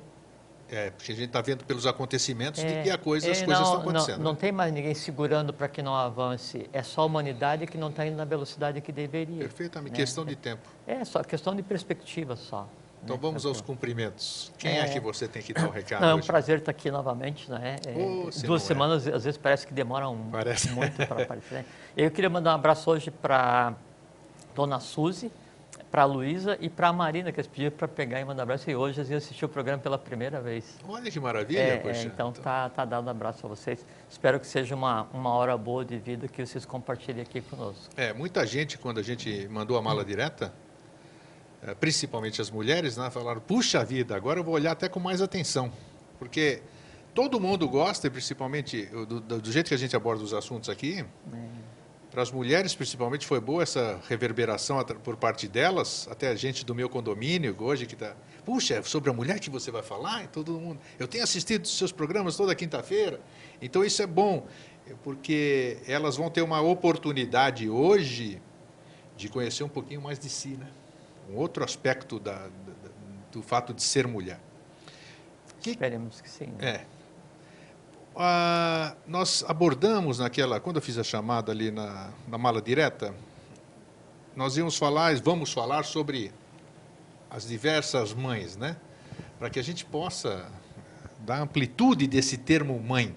Podemos começar por esse termo, né? O que, que ele quer dizer, na verdade. Até achei muito interessante, porque tem que eu li, tinha lido, para mim tudo é novidade também, de uns anos para cá, desses últimos três anos e meio, quase quatro anos, né? A Mater, que já começa com Mater Rea, né?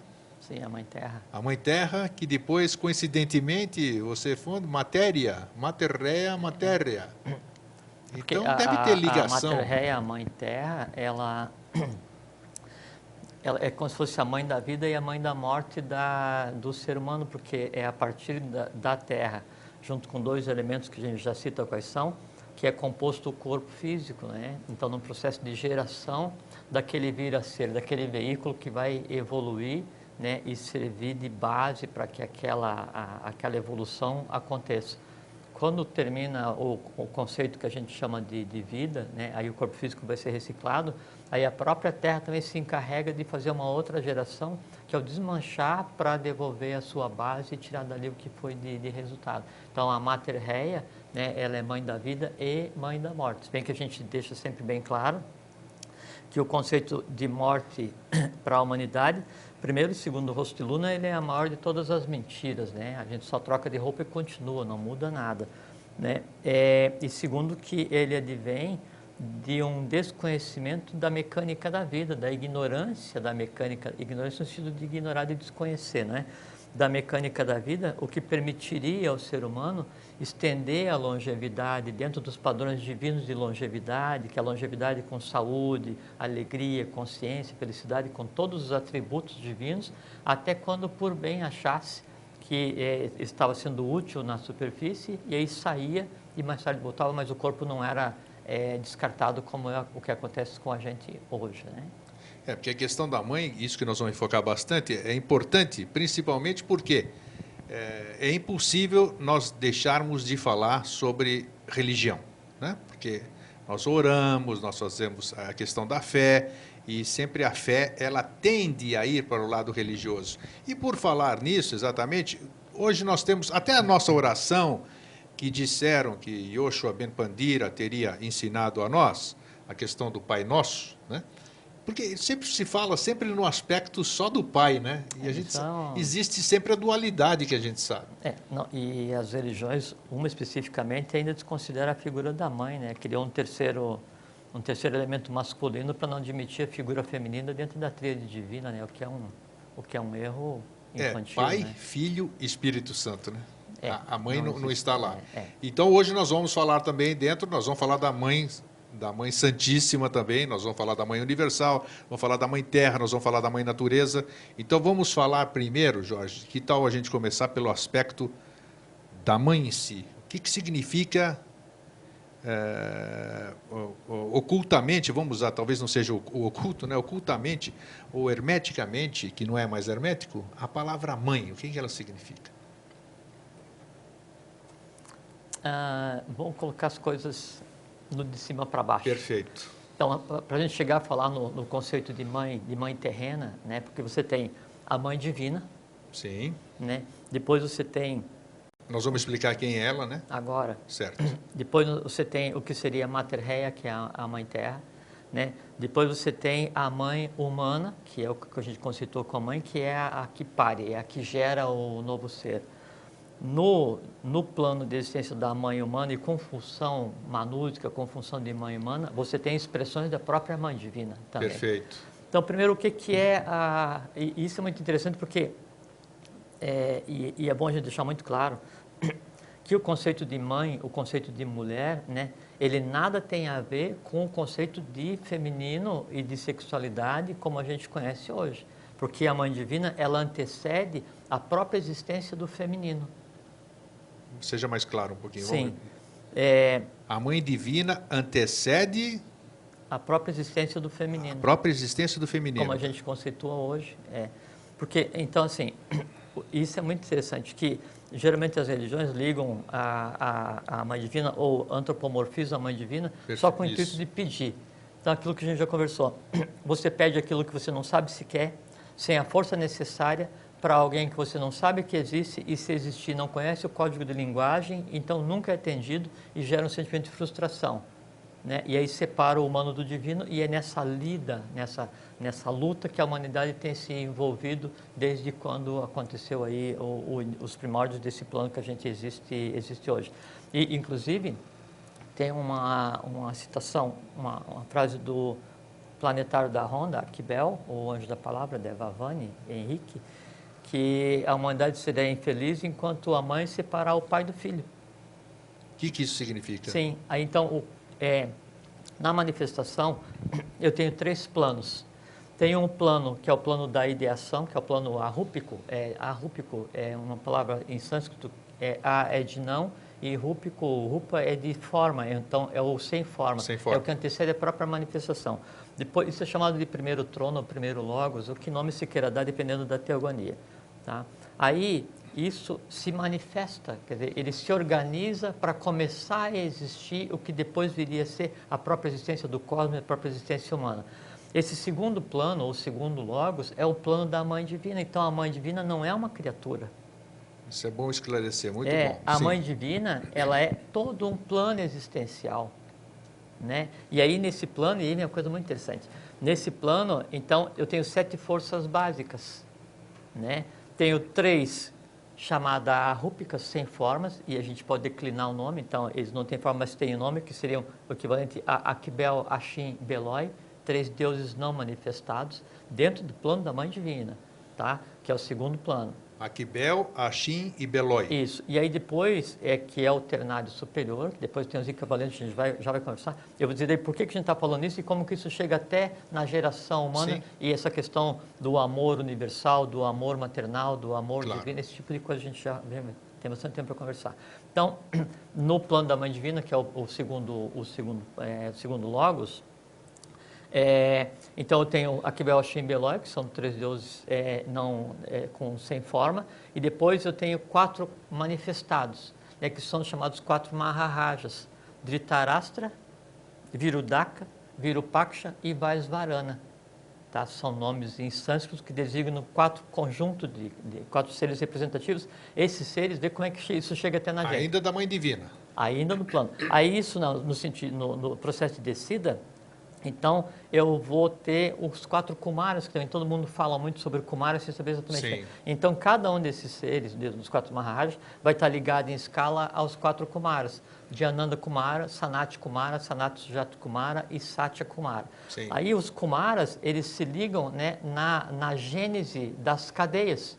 Né? Aí vem os Asuras, depois dos Asuras, os Agnisvatas, depois dos Agnisvatas, os Barixades, depois dos Barixades, os Jivas, e os Jivas somos nós, os humanos. Perfeito. Então, toda a gênese cósmica, isso é muito interessante, toda a gênese cósmica, ela provém do, desse conceito de mãe divina, que é um plano existencial. Só que daí, quando eu vou descendo para chegar até na humanidade viva, eu chego no que seria no terceiro plano, no terceiro logos, ou terceiro mundo, que é o mundo da matéria. Então, qualquer um de nós o teu corpo físico, o meu, o meu espírito, o teu, a organização dos continentes, do planeta, de qualquer deva, qualquer avatar, qualquer é, adepto, não interessa o que seja, ele existe fisicamente como uma dádiva organizacional, uma dádiva vital da Mãe Divina, que é o segundo, que é o segundo trono, que seria esse equivalente. Ah, quando é, esse segundo, segundo plano ele vai se, se organizar, a base para que isso se organize é um conceito de eletricidade. Como se fosse uma eletricidade mais sutil, que a gente conceitua como forrate. E aí começa a existir a polaridade. Essa, esse, esse forrate, essa eletricidade básica, ela anima tudo o que existe. A gente conversou há não sei quanto tempo atrás aqui, sobre a questão do Sol oculto, Sol o Sol oculto, central, exatamente. que ele pulsa. Os três sóis. E ele, ele é o dador da vida para a própria existência cósmica, né? Pois bem, esse Sol, ele existe na Mãe Divina, é, ele existe no segundo plano, no segundo trono. E aí, veja que é interessante. Então, ele, o, o Sol, ele pulsa a cada 11 anos, e esse pulsar, então, injeta né, o atributo da Mãe Divina, o atributo desse plano em todo o cosmos. Aí não interessa no que? No sol físico, na ave, na pedra, em você, em mim, no adepto, Agartha, Duarte, Duarte, Shambhala, Badagas. Não interessa onde, tudo pulsa e existe e é alimentado a partir disso. Então, esse pulso desse sol que tem origem na Mãe Divina, no plano da Mãe Divina. Então, ele vem e se polariza né, em Forrat Kundalini, em prana solar ou prana lunar, e isso então é o que alimenta a vida. Então, se a vida existe hoje, ela é uma dádiva da Mãe Divina. Só que tem uma coisa muito interessante daí, que assim, quando esse, esse pulso acontece, ele se, se propaga, ele se expande, baseado em um conceito, isso é uma coisa muito interessante, baseado em um conceito que se aproxima muito do conceito humano de amor. Por isso que se fala do amor materno, né? o amor universal, o amor divino, né? é a, essa, essa organização do todo, né, esse pulso que emana né, da, da, primeira divisão da divindade, seria interpretado humanamente como se fosse amor. Né? Então, o primeiro conceito de amor, né, daí que ele está acima de qualquer amor, qualquer tradução humana que a gente tenha, né, ele está lastreado, ele, ele emana a partir da própria organização das coisas. E tanto é que é o seguinte, então, nesse plano do, do, dos quatro mais três, que é o plano da, da Mãe Divina, é onde se originou o que depois viria a ser a criação do feminino humano. Então, a gente tem quatro já realizados, né? Aí, então, existe um momento na, na cadeia lunar onde um grupo de seres é, é, coordenados por um planetário deveria interagir para criar né, alguns, algumas características evolucionais é, na raça humana e houve aquele que a gente conceitou como não cósmico, que é, é na, na, tradição é tido como a queda dos anjos. E aí então o que era o Adam Kadmon, né, que era o que iria coordenar a, a evolução, ele se projeta no plano mais denso, sai do plano da Mãe Divina, né, se recusa a participar do que está acontecendo no plano mais denso e se projeta como Adão Heve, que seria o Adão e Eva bíblico. Isso, é, tá. E aí a partir daí então né, uh, essa, essa força que antes tinha o nome de Zait, né, se projeta como Ziat, que seria a crucificação no sexo. Né? Aí então é que acontece em meados, aí contém a queda, a gente conversou na semana, na outra semana, Foi. que daí os Açúrios então, revoltados, eles vêm para o plano mais denso, em vez de interferir para criar a, a, a humanidade como deveria ser criada, eles vão e procriam com os devas não manifestados e aí criam toda aquela classe de é, é, sílfides, é, sereias é, e os... Os elementais, né? Os elementais, mas não só os elementais, os cíclopes, é, aqueles monstros que faziam parte de toda aquela teogonia que a turma que, grega. Que pensam que, que a, mitologia conversou. é mentira, Exatamente. né? É, na verdade, não é a, a, toda a mitologia grega. A mitologia, de uma maneira geral, né? ela é a própria é, tradução é, da história cósmica né, da, da, própria antropogênese, da cosmogênese, e seria né, objeto de um estudo seríssimo se a gente se dedicasse e de uma compreensão muito profunda sobre esse processo. Então, essa, essa descida dessa, dessa polaridade, ela vem e culmina então com esse processo, até que daí então, em meados da raça lemuriana, há a separação do sexo. Sim, Aí então já é que falamos acontece aqui também exatamente isso. a questão do surgimento do masculino e do feminino, né? Isso é uma coisa muito interessante também, porque assim, então, quem gerou o, o, o poder né, do aspecto masculino foi a hierarquia dos barichados, que são os solares, quem gerou o poder e o conceito de hierarquia do feminina, né, é o, foi a cadeia dos Barish, desculpa, A- Agnes, Agnisvatas. Agnisvatas dos Solares E e, Barixades. Barixades dos Solares, Sim. exatamente. Só que assim, não é que o homem é solar e a mulher é lunar. Não, o homem é solar e lunar com preponderância solar. A mulher é lunar e solar com, preponderância lunar. Perfeito. Então, os dois, e sempre assim, Sempre os o dois homem, possuem né, ele é o inverso da mulher. Ele é exteriormente homem e internamente as mesmas funções da mulher. Né? E a mulher a mesma, acontece a mesma coisa. Então, esse conceito, é isso tem que ser frisado, o conceito de feminino, o conceito de reprodução, o conceito de mãe humana, né, em nada tem a ver, e mesmo o conceito de mater rei, em nada tem a ver com o conceito de mãe divina. A mãe divina é a própria geração, é a própria organização da matéria, é a própria doação da vida, é a própria dação da vida cósmica e não para o ser humano. A mãe divina não pare uma criatura, ela pare os universos, porque em ela, nela, é que existe toda a matéria manifesta e toda a vida manifesta. É, agora nós- é, é, você chegou num ponto interessante, porque nós estamos falando de mãe divina, e quem está nos assistindo com certeza já está fazendo a ligação com a mãe divina religiosa, né, que usa a mesma terminologia. É, não, mas aí é intencional, porque é, as religiões ela falam assim, não, essa mulher é a mãe de Deus. Se Deus é o não manifestado e ela pariu Deus, então Veja ela é a mãe confusão, divina. exatamente, E não como- tem nada a ver. Como nos afasta da verdade, né? E, e até porque o, a divindade, quando ela vem em função na Terra, a maior, a, a- a grande maioria desses seres, eles são gerados nem pela nem é baseado na questão sexual homem e mulher, são gerados por um processo chamado Kriya Shakti, né, de criação mental, baseado no masculino e feminino, né, mais criação mental, não criação sexual. Entende? Então, esse conceito de mãe divina, ele nada tem a ver com o conceito feminino, da mulher que pare. Né? E, e tem menos ainda a ver com a questão da sexualidade e- e- ou da erotização, esse tipo de coisa. Então, peraí, você falou uma coisa interessante, eu acho que eu- existe mesmo uma, uma geração assexuada? Sem dúvida, Existe? sem dúvida. Como é que é essa criação mental, então? Da mesma forma como eu crio alguma coisa pensando, Sim, Se e você faz acha assim, que quando crio- você pensa, você não pariu alguém? sim, criei alguém, tudo bem. Sim. Criei uma forma, Sim, nós já, a já falamos é isso aqui daí- uma série de A vezes. aqui. diferença é que há seres que daí fazem, eh, por exemplo, quando começou a gênese humana, os primeiros seres, por exemplo, vamos supor assim, começou a raça lemuriana agora com corpo físico. De onde é que nasceu o primeiro corpo físico se não tinha corpo físico antes para nascer? Perfeito, tudo bem. Cria Shakti, É. criação mental. Só que nessa época era uma criação inconsciente.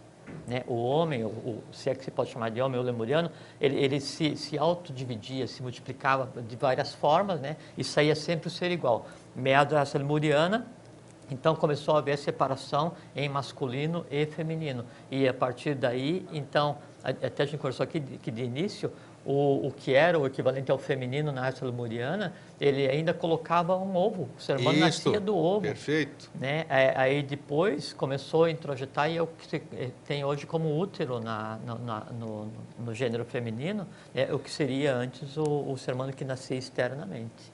Entende? teve Então, o tempo que se autofecundava, como é que era também? não, ele, né? ele, ele, ele se dividia, chamava-se como os nascidos do suor, é, é, é, por paridade, então, os seres, é, uma parte dos seres se separava e nascia um ser Sim, igual, sim, sim, porque tá. não havia individualidade, eu não tinha o asatma, eu não tinha a alma individual, eu não tinha aquela unidade evolucional em cada um, todos eram parte de uma única coisa, né? você não tinha ainda o mental definido, não tinha opção de coisa. Agora, me responde uma coisa.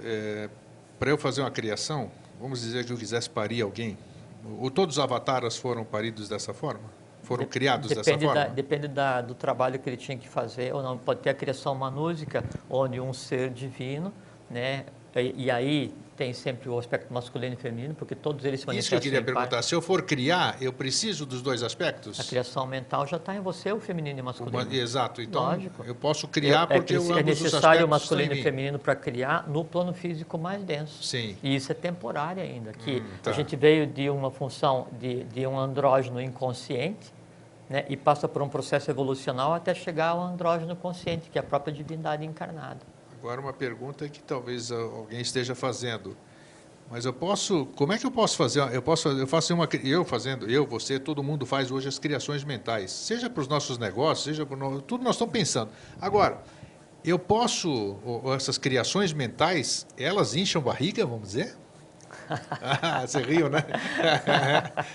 Só se for a barriga astral, né? Não, então não tem esse tipo. Não, não. Engravidou, engravidou pela via normal, vamos dizer. É, não, Essas é. outras Até criações, elas não passam diferentes. pelos caminhos que nós conhecemos. Então, perfeito, só para esclarecer.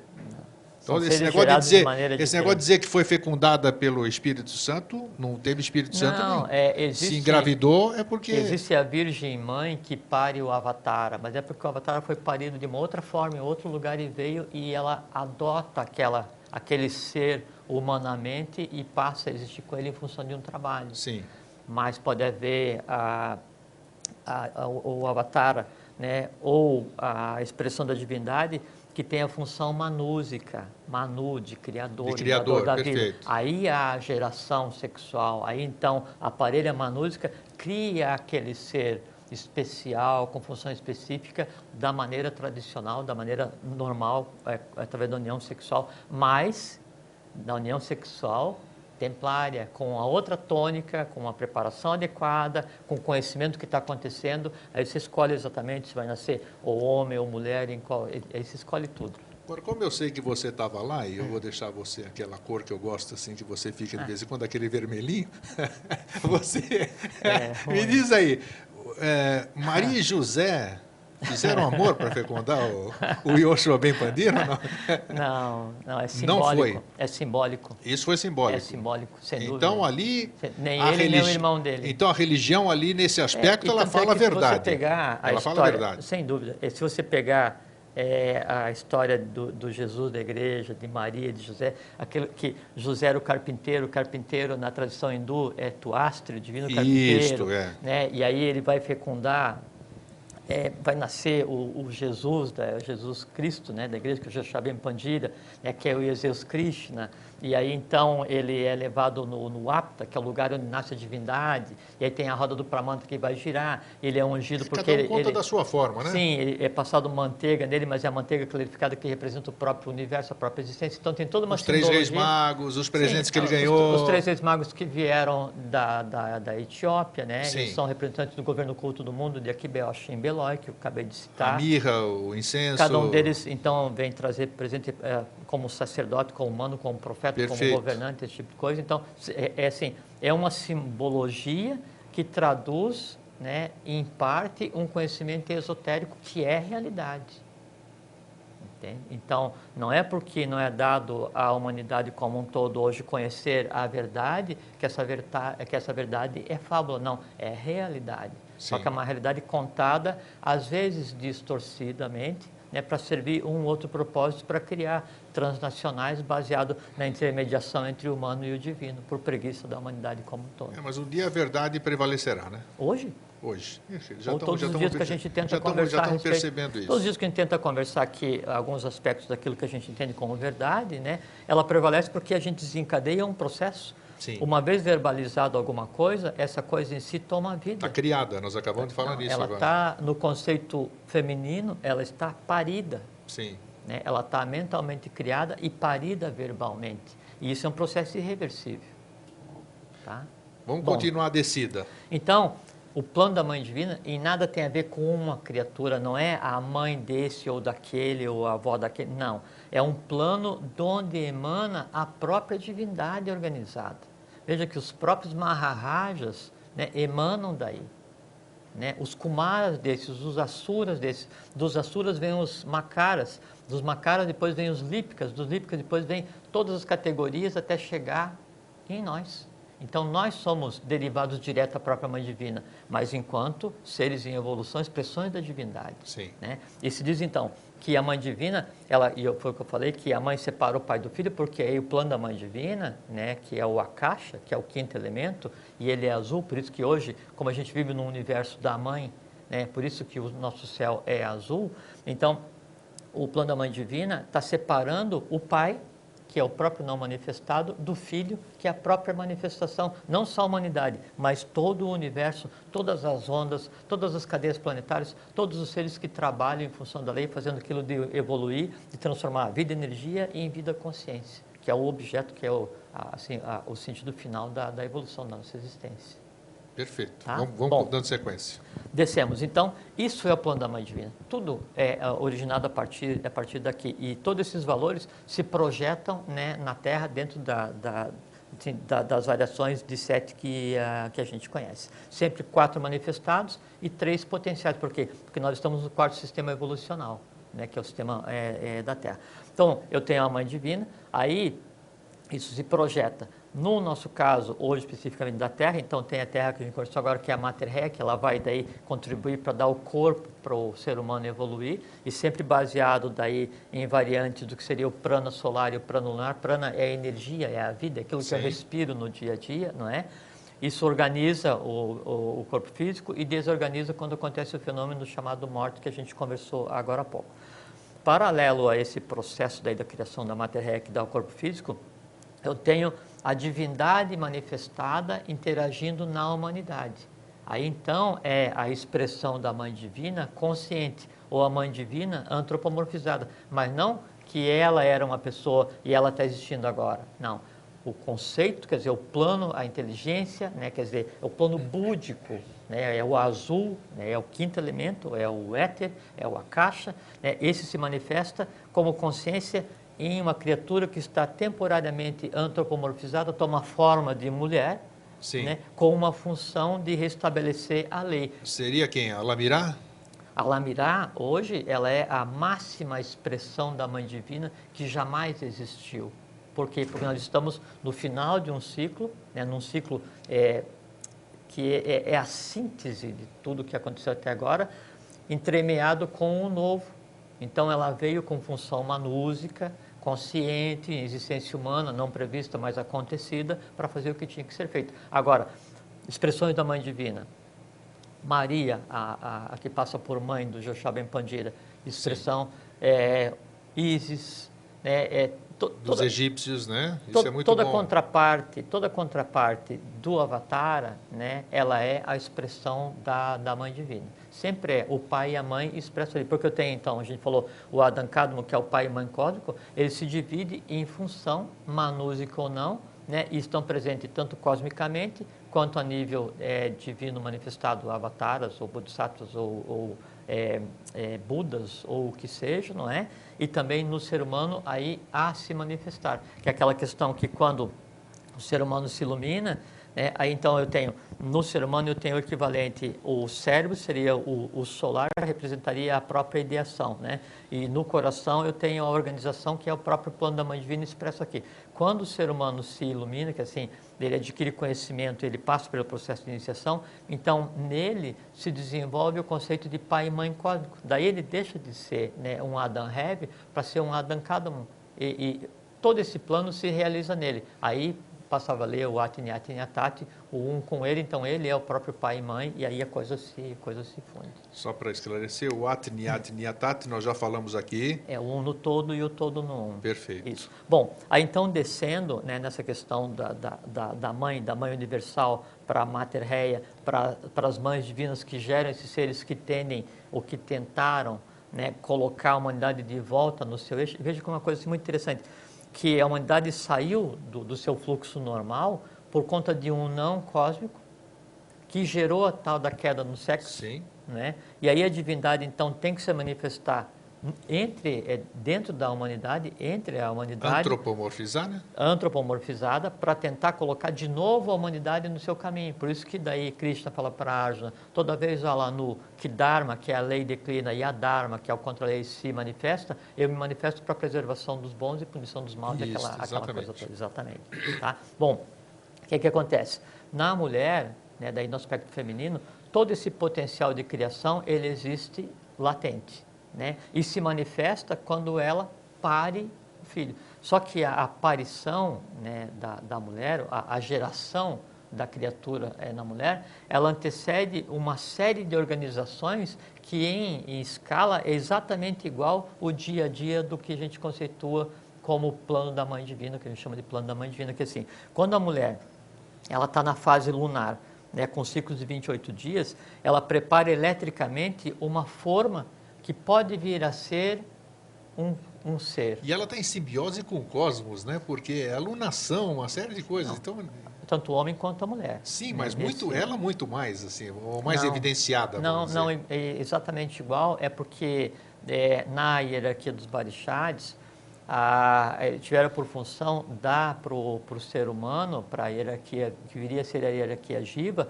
o, o, primeiro envoltório mais denso, que foi o corpo vital. Então, o dar o corpo para a humanidade foi responsabilidade da hierarquia dos barixades, dos femininos da lua, né? Então, por isso que cabe àquela, àquela representante dessa hierarquia né, ainda a tônica de parir o corpo. E Sim. é um corpo elétrico, assim como foi feito da outra vez. É.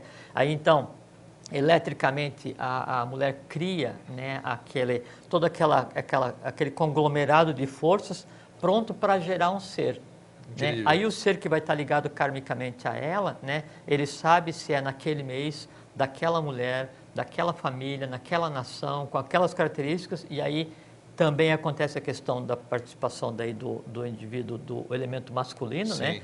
na geração em todos os planos. Tanto é que quando há geração do ser, né, do, da criança, então há uma ligação física, vital, astral, mental e kármica. Com certeza. Né? Aí então, Tudo. esse, é assim, eu tenho duas vertentes, duas hierarquias, né, solares e lunares, eu venho e gero. Né? Aí então a mulher, ela dispara um processo né, de criação igual o que a gente vê, o que a gente é, é, percebe no dia a dia, no cosmos como um todo. E veja que daí, como eu falei agora há pouco, a, a, a pulsação, a, a, maneira como a mulher, alimenta o seu filho no ventre através do, do, cordão umbilical, é exatamente como a Mãe Divina alimenta o cosmos através do sol oculto que é no plano dela. Ela Olha pulsa e larga a vida. É só que assim, o nosso movimento de sístole e diástole, que acontece em, em segundos, né? ou que a, a mulher tem em segundos para alimentar e revitalizar e fazer com que se expanda aquele feto, aquela, aquele ser que está por nascer, é exatamente igual ao pulso da Mãe Divina alimentando todo o universo. Quando a, a, a, o coração da, da, gestante, que daí passa para o estado venusiano, sai do estado é, lunar, passa de um ciclo de 28 dias para 9 meses, aí então quando ele pulsa, esse, esse sangue vitalizado, essa, essa, essa vida, ela passa pelo feto né, e volta trazendo as impurezas os resíduos daquela, daquela existência em formação. Né? E aí ela expele né, esses resíduos através da pele, da urina, ou que seja, que é o processo normal, é, fisiológico da mulher. Cosmicamente, a Mãe Divina faz a mesma coisa. Né? Então, pulsa, lança é, esse, esse, impulso de eletricidade é, básica, que é a FUAT, que depois se polariza, e aí vem, passa pelo nosso Sol físico e sai com o Sol, com o prana solar, depois com o prana lunar. É isso percorre o, o, o, nosso sistema planetário e volta, e a gente vê todos os dias essa volta, que são as manchas solares, essas voltas que é aquele resíduo humano do contato com o pulso vital da Mãe Divina, volta para o Sol e volta para o Sol oculto, é depurado e vem como vida. Então, é, ela, a Mãe Divina, ela dá amor todos os dias, amor universal, para o cosmos como um todo, na maior doação que existe, porque não é para um filho, não é para esse filho que eu gosto, é para aquele filho que eu gosto, não é para esse país que eu dirijo, é não é para essa humanidade, não. É para todo o universo manifestado, em sabendo que dentro desse universo manifestado existem forças contrárias à própria evolução. Por quê? Porque essas forças que antes estavam nela se negaram a participar da evolução, criaram o conceito de mal e o mal, veja como uma coisa interessante cosmicamente, o conceito de mal né? Ele se alimenta e se mantém vivo somente porque a Mãe Divina dá a todos igualmente o seu amor vital. Né? É como a mãe que ama tanto aquele filho que é legal, quanto aquele filho que é uma peste. Sim, né? com Exato. certeza. É, então, a expressão do amor divino para o amor maternal, em escala, é a mesma coisa, só que a mulher ela tem uma relação kármica, afetiva, vital com aquele rebento, com aquela criatura que ela pariu, né? E essa criatura, enquanto estava em seu outro, reprisou todas as fases da evolução né, da gênese, da, da antropogênese, da gênese humana, né? E tem nele todo o karma, toda a questão, todas as expectativas e esperanças da lei em uma criatura. E a Mãe Divina tem de todas, todas as, criaturas. criaturas. Né? Então, por isso, não existe amor maior do que o amor universal, que é forrate, que é eletricidade básica, que é o que anima. E veja como é uma coisa assim que é uma coisa muito interessante, que assim, para que então, todas essas hierarquias que participaram da minha criação, da tua criação, da criação do gênero humano, então nos deram a mente, e aí então o corpo físico, vital, astral, e a conexão com Atman, Budimanas, que é a própria ligação ao, aos não manifestados, que é a própria divindade, que seria a expressão da Kibel Shimbeloi, do plano da Mãe Divina. Então, nos foi dado, através do sistema cérebro espinhal, o poder de criar fisicamente, né? criar vitalmente, astralmente e mentalmente. Quando eu crio um pensamento. Quando eu crio uma emoção, o ato, do ponto de vista cósmico, é exatamente igual ao de criar um filho. Sem tirar nem pôr, exatamente a mesma coisa. Só que ele existe em um plano diferenciado, tá certo? Só que veja que uma coisa muito interessante. A energia que me permite criar um ser no plano vital, né, no dia a dia, ou uma emoção, ou um pensamento, qualquer que seja, desde o mais elevado até o mais denso, não interessa qual seja, a energia que me permite criar isso é o amor universal.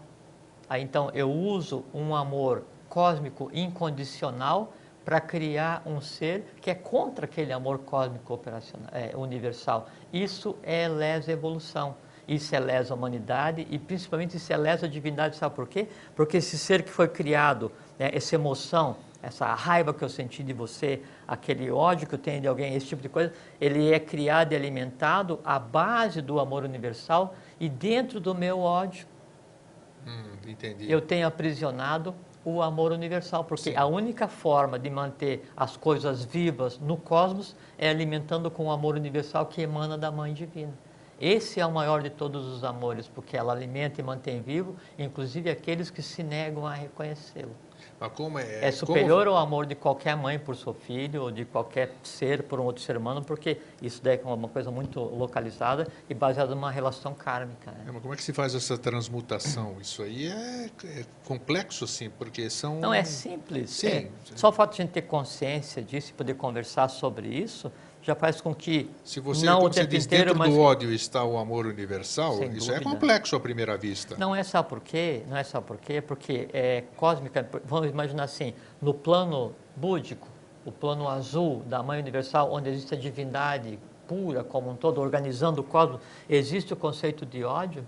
Não existe. Não, é humano. Claro, então, sempre o ódio, ele é uma desaceleração, uma negação de um conceito do qual ele derivou, amor. Você entende? Sempre o que a gente conceitou como mal, ele é uma negação do bem. Por isso que se diz que cosmicamente houve um não.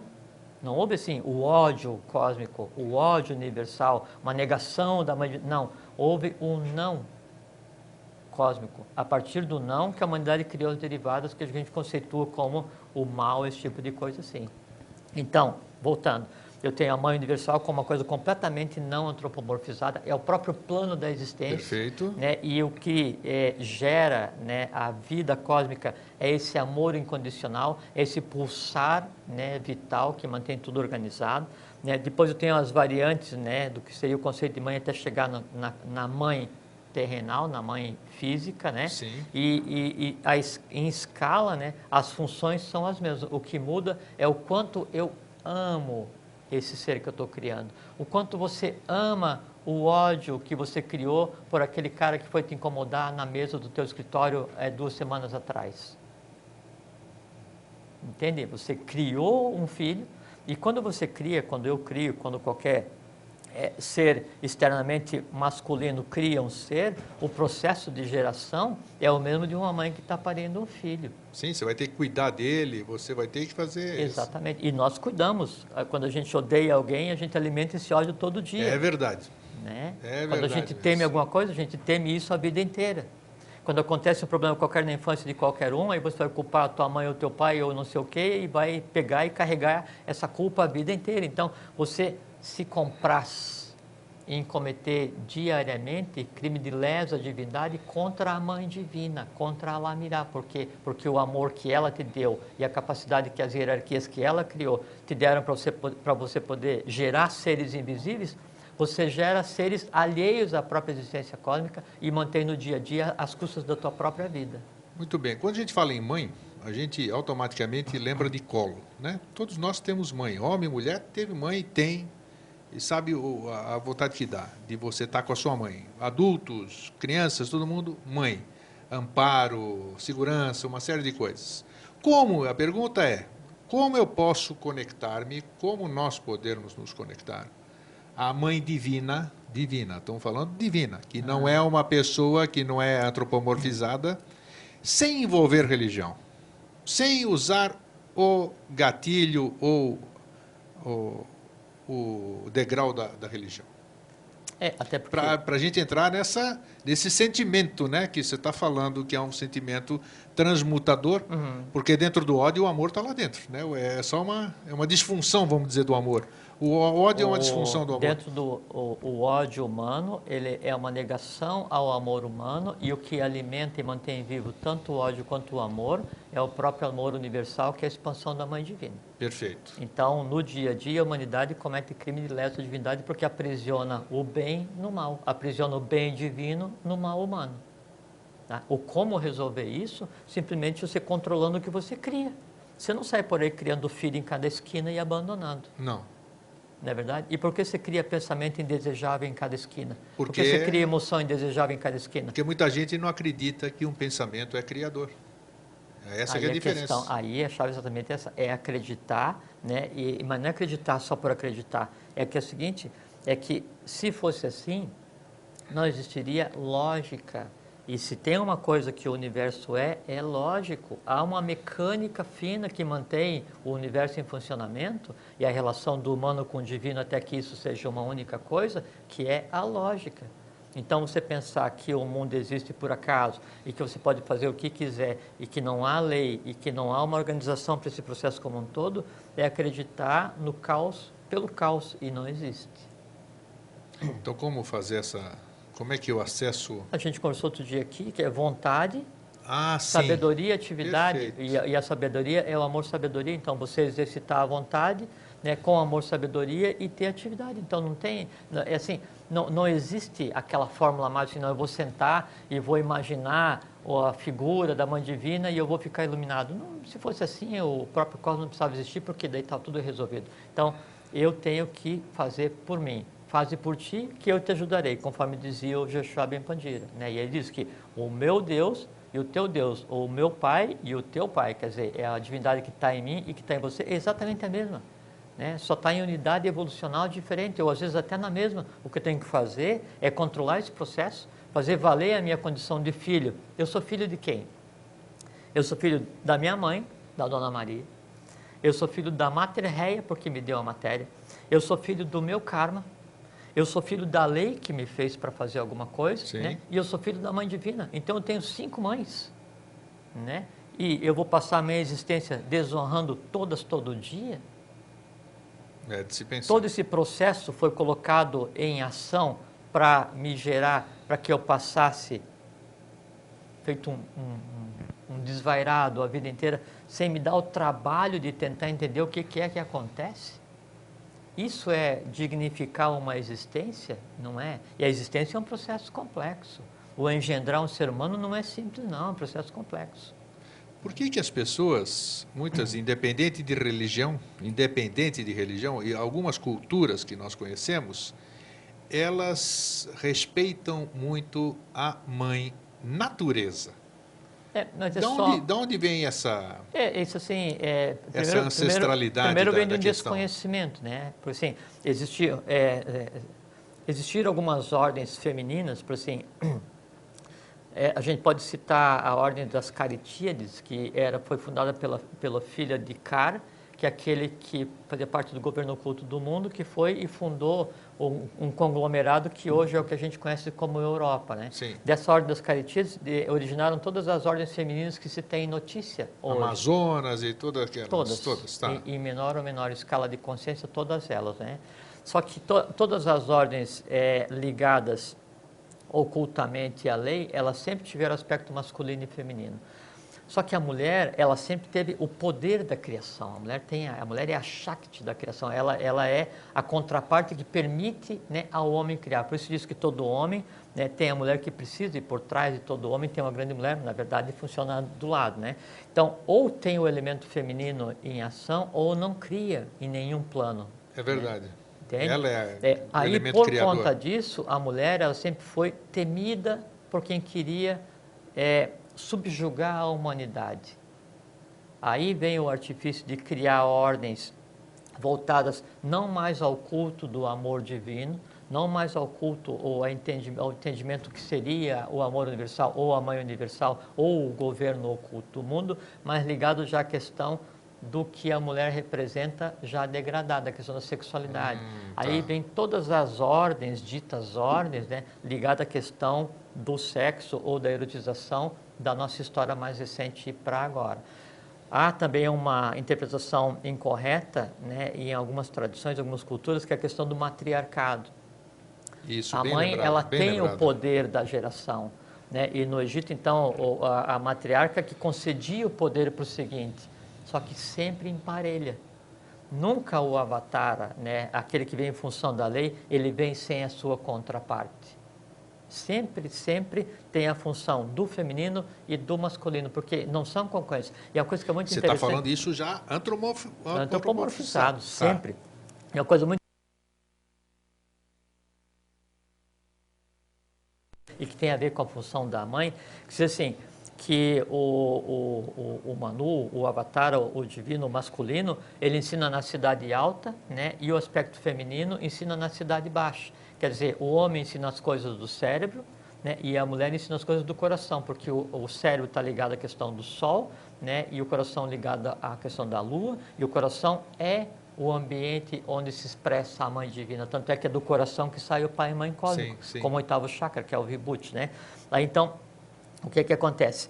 Quando eu não tenho a união desse, desses, dois, desses dois fatores, né, eu sempre tento, a, a história sempre tenta desvirtuar esse processo para subjugar né, aquela raça ou aquele povo que depende daquele, daquele evento. Nós estamos no dia 12 de fevereiro, hoje aqui, 12 de fevereiro de 2009. Daqui a 12 dias, vamos ter um aniversário, uma data bem festiva, que é a data comemorativa, olha o sorrisinho dele, a data comemorativa da vinda do Avatara, se é assim que a gente pode chamá-lo, Maitreya, outro nome, Lorenzo, não, tem, não vem ao caso. Vieram sempre, vêm, já falamos de outros programas, vêm sempre em gêmeos. Neste caso, acho que eu não te perguntei em programas anteriores, neste caso, tem a contraparte feminina no físico, assim, a- entre eles ou não? Vieram, veio a contraparte feminina? É, sim. Tem, assim, é, é, Desculpa, mas sim, tem, tem, sempre tem. Né? Tem também, tem também. tem também. E neste caso, neste caso, a função, a função de um avatar jamais é a nesse, Função manúsica perfeitamente. A, fu- a pode função ou não, manúsica, grego, isso varia muito. ela é, ela pode vir a ser criadora, por exemplo? É criadora. Não, criadora no sentido humano que a gente fala, na Não. procriação. Não, o- procriação, não, criadora o- em outro nível. Não, não, o termo Manu já implica na criação humana, Sim. na geração física de outros seres. Na geração física de outros seres. Sim, então isso é possível. Sim, E acontece, já aconteceu e pode vir a acontecer. Lógico que sim. É, porque a pergunta Tanto é que o- os Budas que nasceram em 24 de fevereiro de 49, né, eles são derivados de um ato manúsico, né, Sim. dos próprios planet, do próprio planetário e sua Shakti. Tá, mas eles podem fazer as coisas que qualquer humano faz, vamos dizer, em termos de procriação. Se eles resolverem. é, s- sabe por que, que eu É, estou a- fazendo essa pergunta? a Para é- trazê-los aqui, mostrar nesse caso aqui, que um avatar ou um Manu, ele é tão, como é que se diz? Ele é tão, ele está tão humano quanto nós. Isso é uma verdade ou não? Ele, ele é tão humano quanto nós. Está é, tá como humano, está sujeito às regras, inclusive o karma. Perfeito. Entende? Só que a diferença é que a humanidade tem usado o, o sexo como um lazer, né? e a divindade usa o sexo como função de lei para criar seres específicos. E eu quero aproveitar esse tempinho aqui, já vou te dar para você. É, é interessante que nós usamos esse, esse tema antes do dia 8 de fevereiro, porque o dia 8 de fevereiro todo mundo está festejando. 8 de fevereiro, 8 de março, nossa, voltei no tempo. 8 de março, Dia Internacional da Mulher, todo mundo fala é outra energia, outra coisa, por isso que nós resolvemos tratar um pouquinho antes. Mas eu quero aproveitar o embalo hoje aqui, antes de. Eu vou rapidinho para você dar uma explicação rápida. Essa questão que você falou agora há pouco de Vênus, Kumara, Vênus, e essas atribuições que nós estamos dando, eu acho que talvez a gente tenha que fazer um programa um dia sobre porque existe muita confusão e seria bastante esclarecedor de a gente falar sobre a, a, quando se fala, muitas vezes se fala aqui em Vênus, Marte, é, essas coisas. Existiu vida? Exato, não é lá em cima, é uma, é representatividade.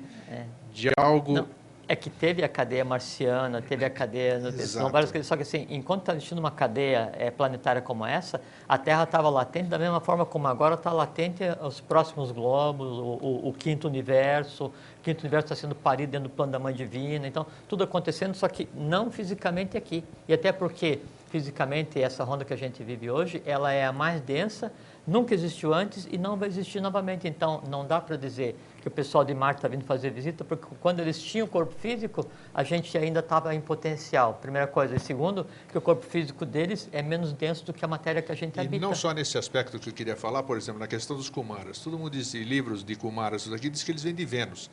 Mas esse Vênus não é lá de Vênus lá, lá em cima, né? Nós temos uma representatividade. É, é da cadeia é que Vênus é o seguinte da Terra, então é considerado como nosso nosso destino, né? Nosso próximo é, o vir de Vênus é a hierarquia superior que interagiu para a própria formação do, da, da raça. E as sete cidades não são, não são, não representam cada um desses planetas? Sim, representam. As sete cidades de Agartha, da por Agartha, exemplo? sim, sem dúvida. Então, exatamente. Sim, nós estamos ligados, ligados hoje à quarta cidade que se chama Ladakh. Ladakh, perfeitamente. É. Tá. É, três minutos são todos seus. Um tempão. Um tempão, né? Para você complementar esse aspecto feminino que nós abordamos hoje aqui. Ah, muito bem. A questão que a gente abordou hoje, da, da, a gente tentou dar uma, abordagem diferente do, do, do que é a Mãe Divina, para desmistificar e desmistificar essa questão e mostrar ao mesmo tempo o quão importante é isso, o quão importante é o aspecto feminino, o quão importante é a mulher e o quão errado é o, o uso que se dá é, culturalmente a figura da mulher, a exploração da, da figura da mulher. Isso, isso, é muito importante para quê? Para que se desenvolva um respeito próprio enquanto seres humanos e que a gente tenha uma função muito clara aqui nesse processo.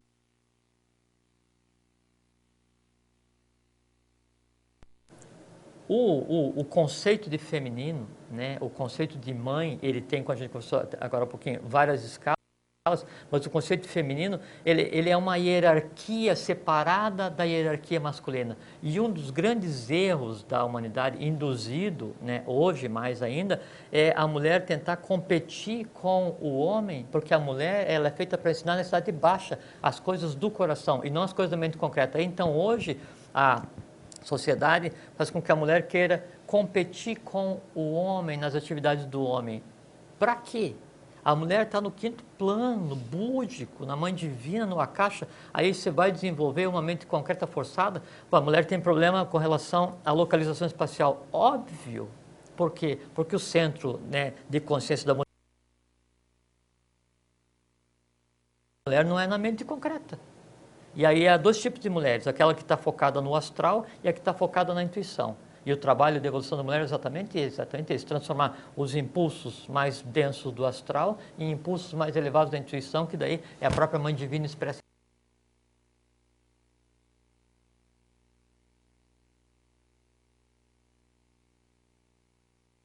vontade, sabedoria, amor, sabedoria e atividade. E lembrando que feminino, isso a gente falou várias vezes aqui, Puxa, feminino foi. vem do latim felfem, que significa feto, fecundo, felicidade. Então, a felicidade, ela está ligada ao aspecto feminino na própria raiz do gênio da língua, que expressa os valores de uma raça. Então, se há uma, uma, uma casta, se há uma hierarquia que pode fazer com que a felicidade seja reconstruída, que se reconstrua o astral, para que o astral fique ligado ao búdico, à intuição, essa hierarquia é a hierarquia feminina. Em fazendo isso, em eh, entendendo o conceito feminino, se desenvolve o conceito de alegria, que também a gente conversou aqui, que a alegria vem de é, ala, alai, é a lacta lacritatis, ala, alai, que significa asa. Então, quando você tem alegria, você dá asa ao quê? Aquele impulso que brota de cada elemento da hierarquia feminina. E que impulso é esse? É a felicidade, é a questão de, de, de ser fecundo, é a questão da feminilidade, é a geração de fetos conscientes, tanto no plano físico, quanto no plano astral, que é o plano da emoção, quanto no plano búdico, que é o plano da intuição. E em fazendo isso, eu o plano do meio, que é a da mente concreta, que é onde navega a hierarquia dos Agnisvatas, que é o aspecto masculino. Resumindo, a chave da felicidade humana e a chave para colocar toda a Terra, toda a existência né, que a gente tem hoje em ordem, está na mão do gênero feminino, das mães do mundo. Fique em paz, muita saúde, fraternidade, felicidade e até sempre. Boa noite, Floripa. Boa noite, Brasil. Boa noite, Mudo. Boa noite, mãe. Boa noite, mulher. A nossa reverência e o nosso respeito. Até sempre. Um abraço. TV Floripa apresentou Vida Inteligente.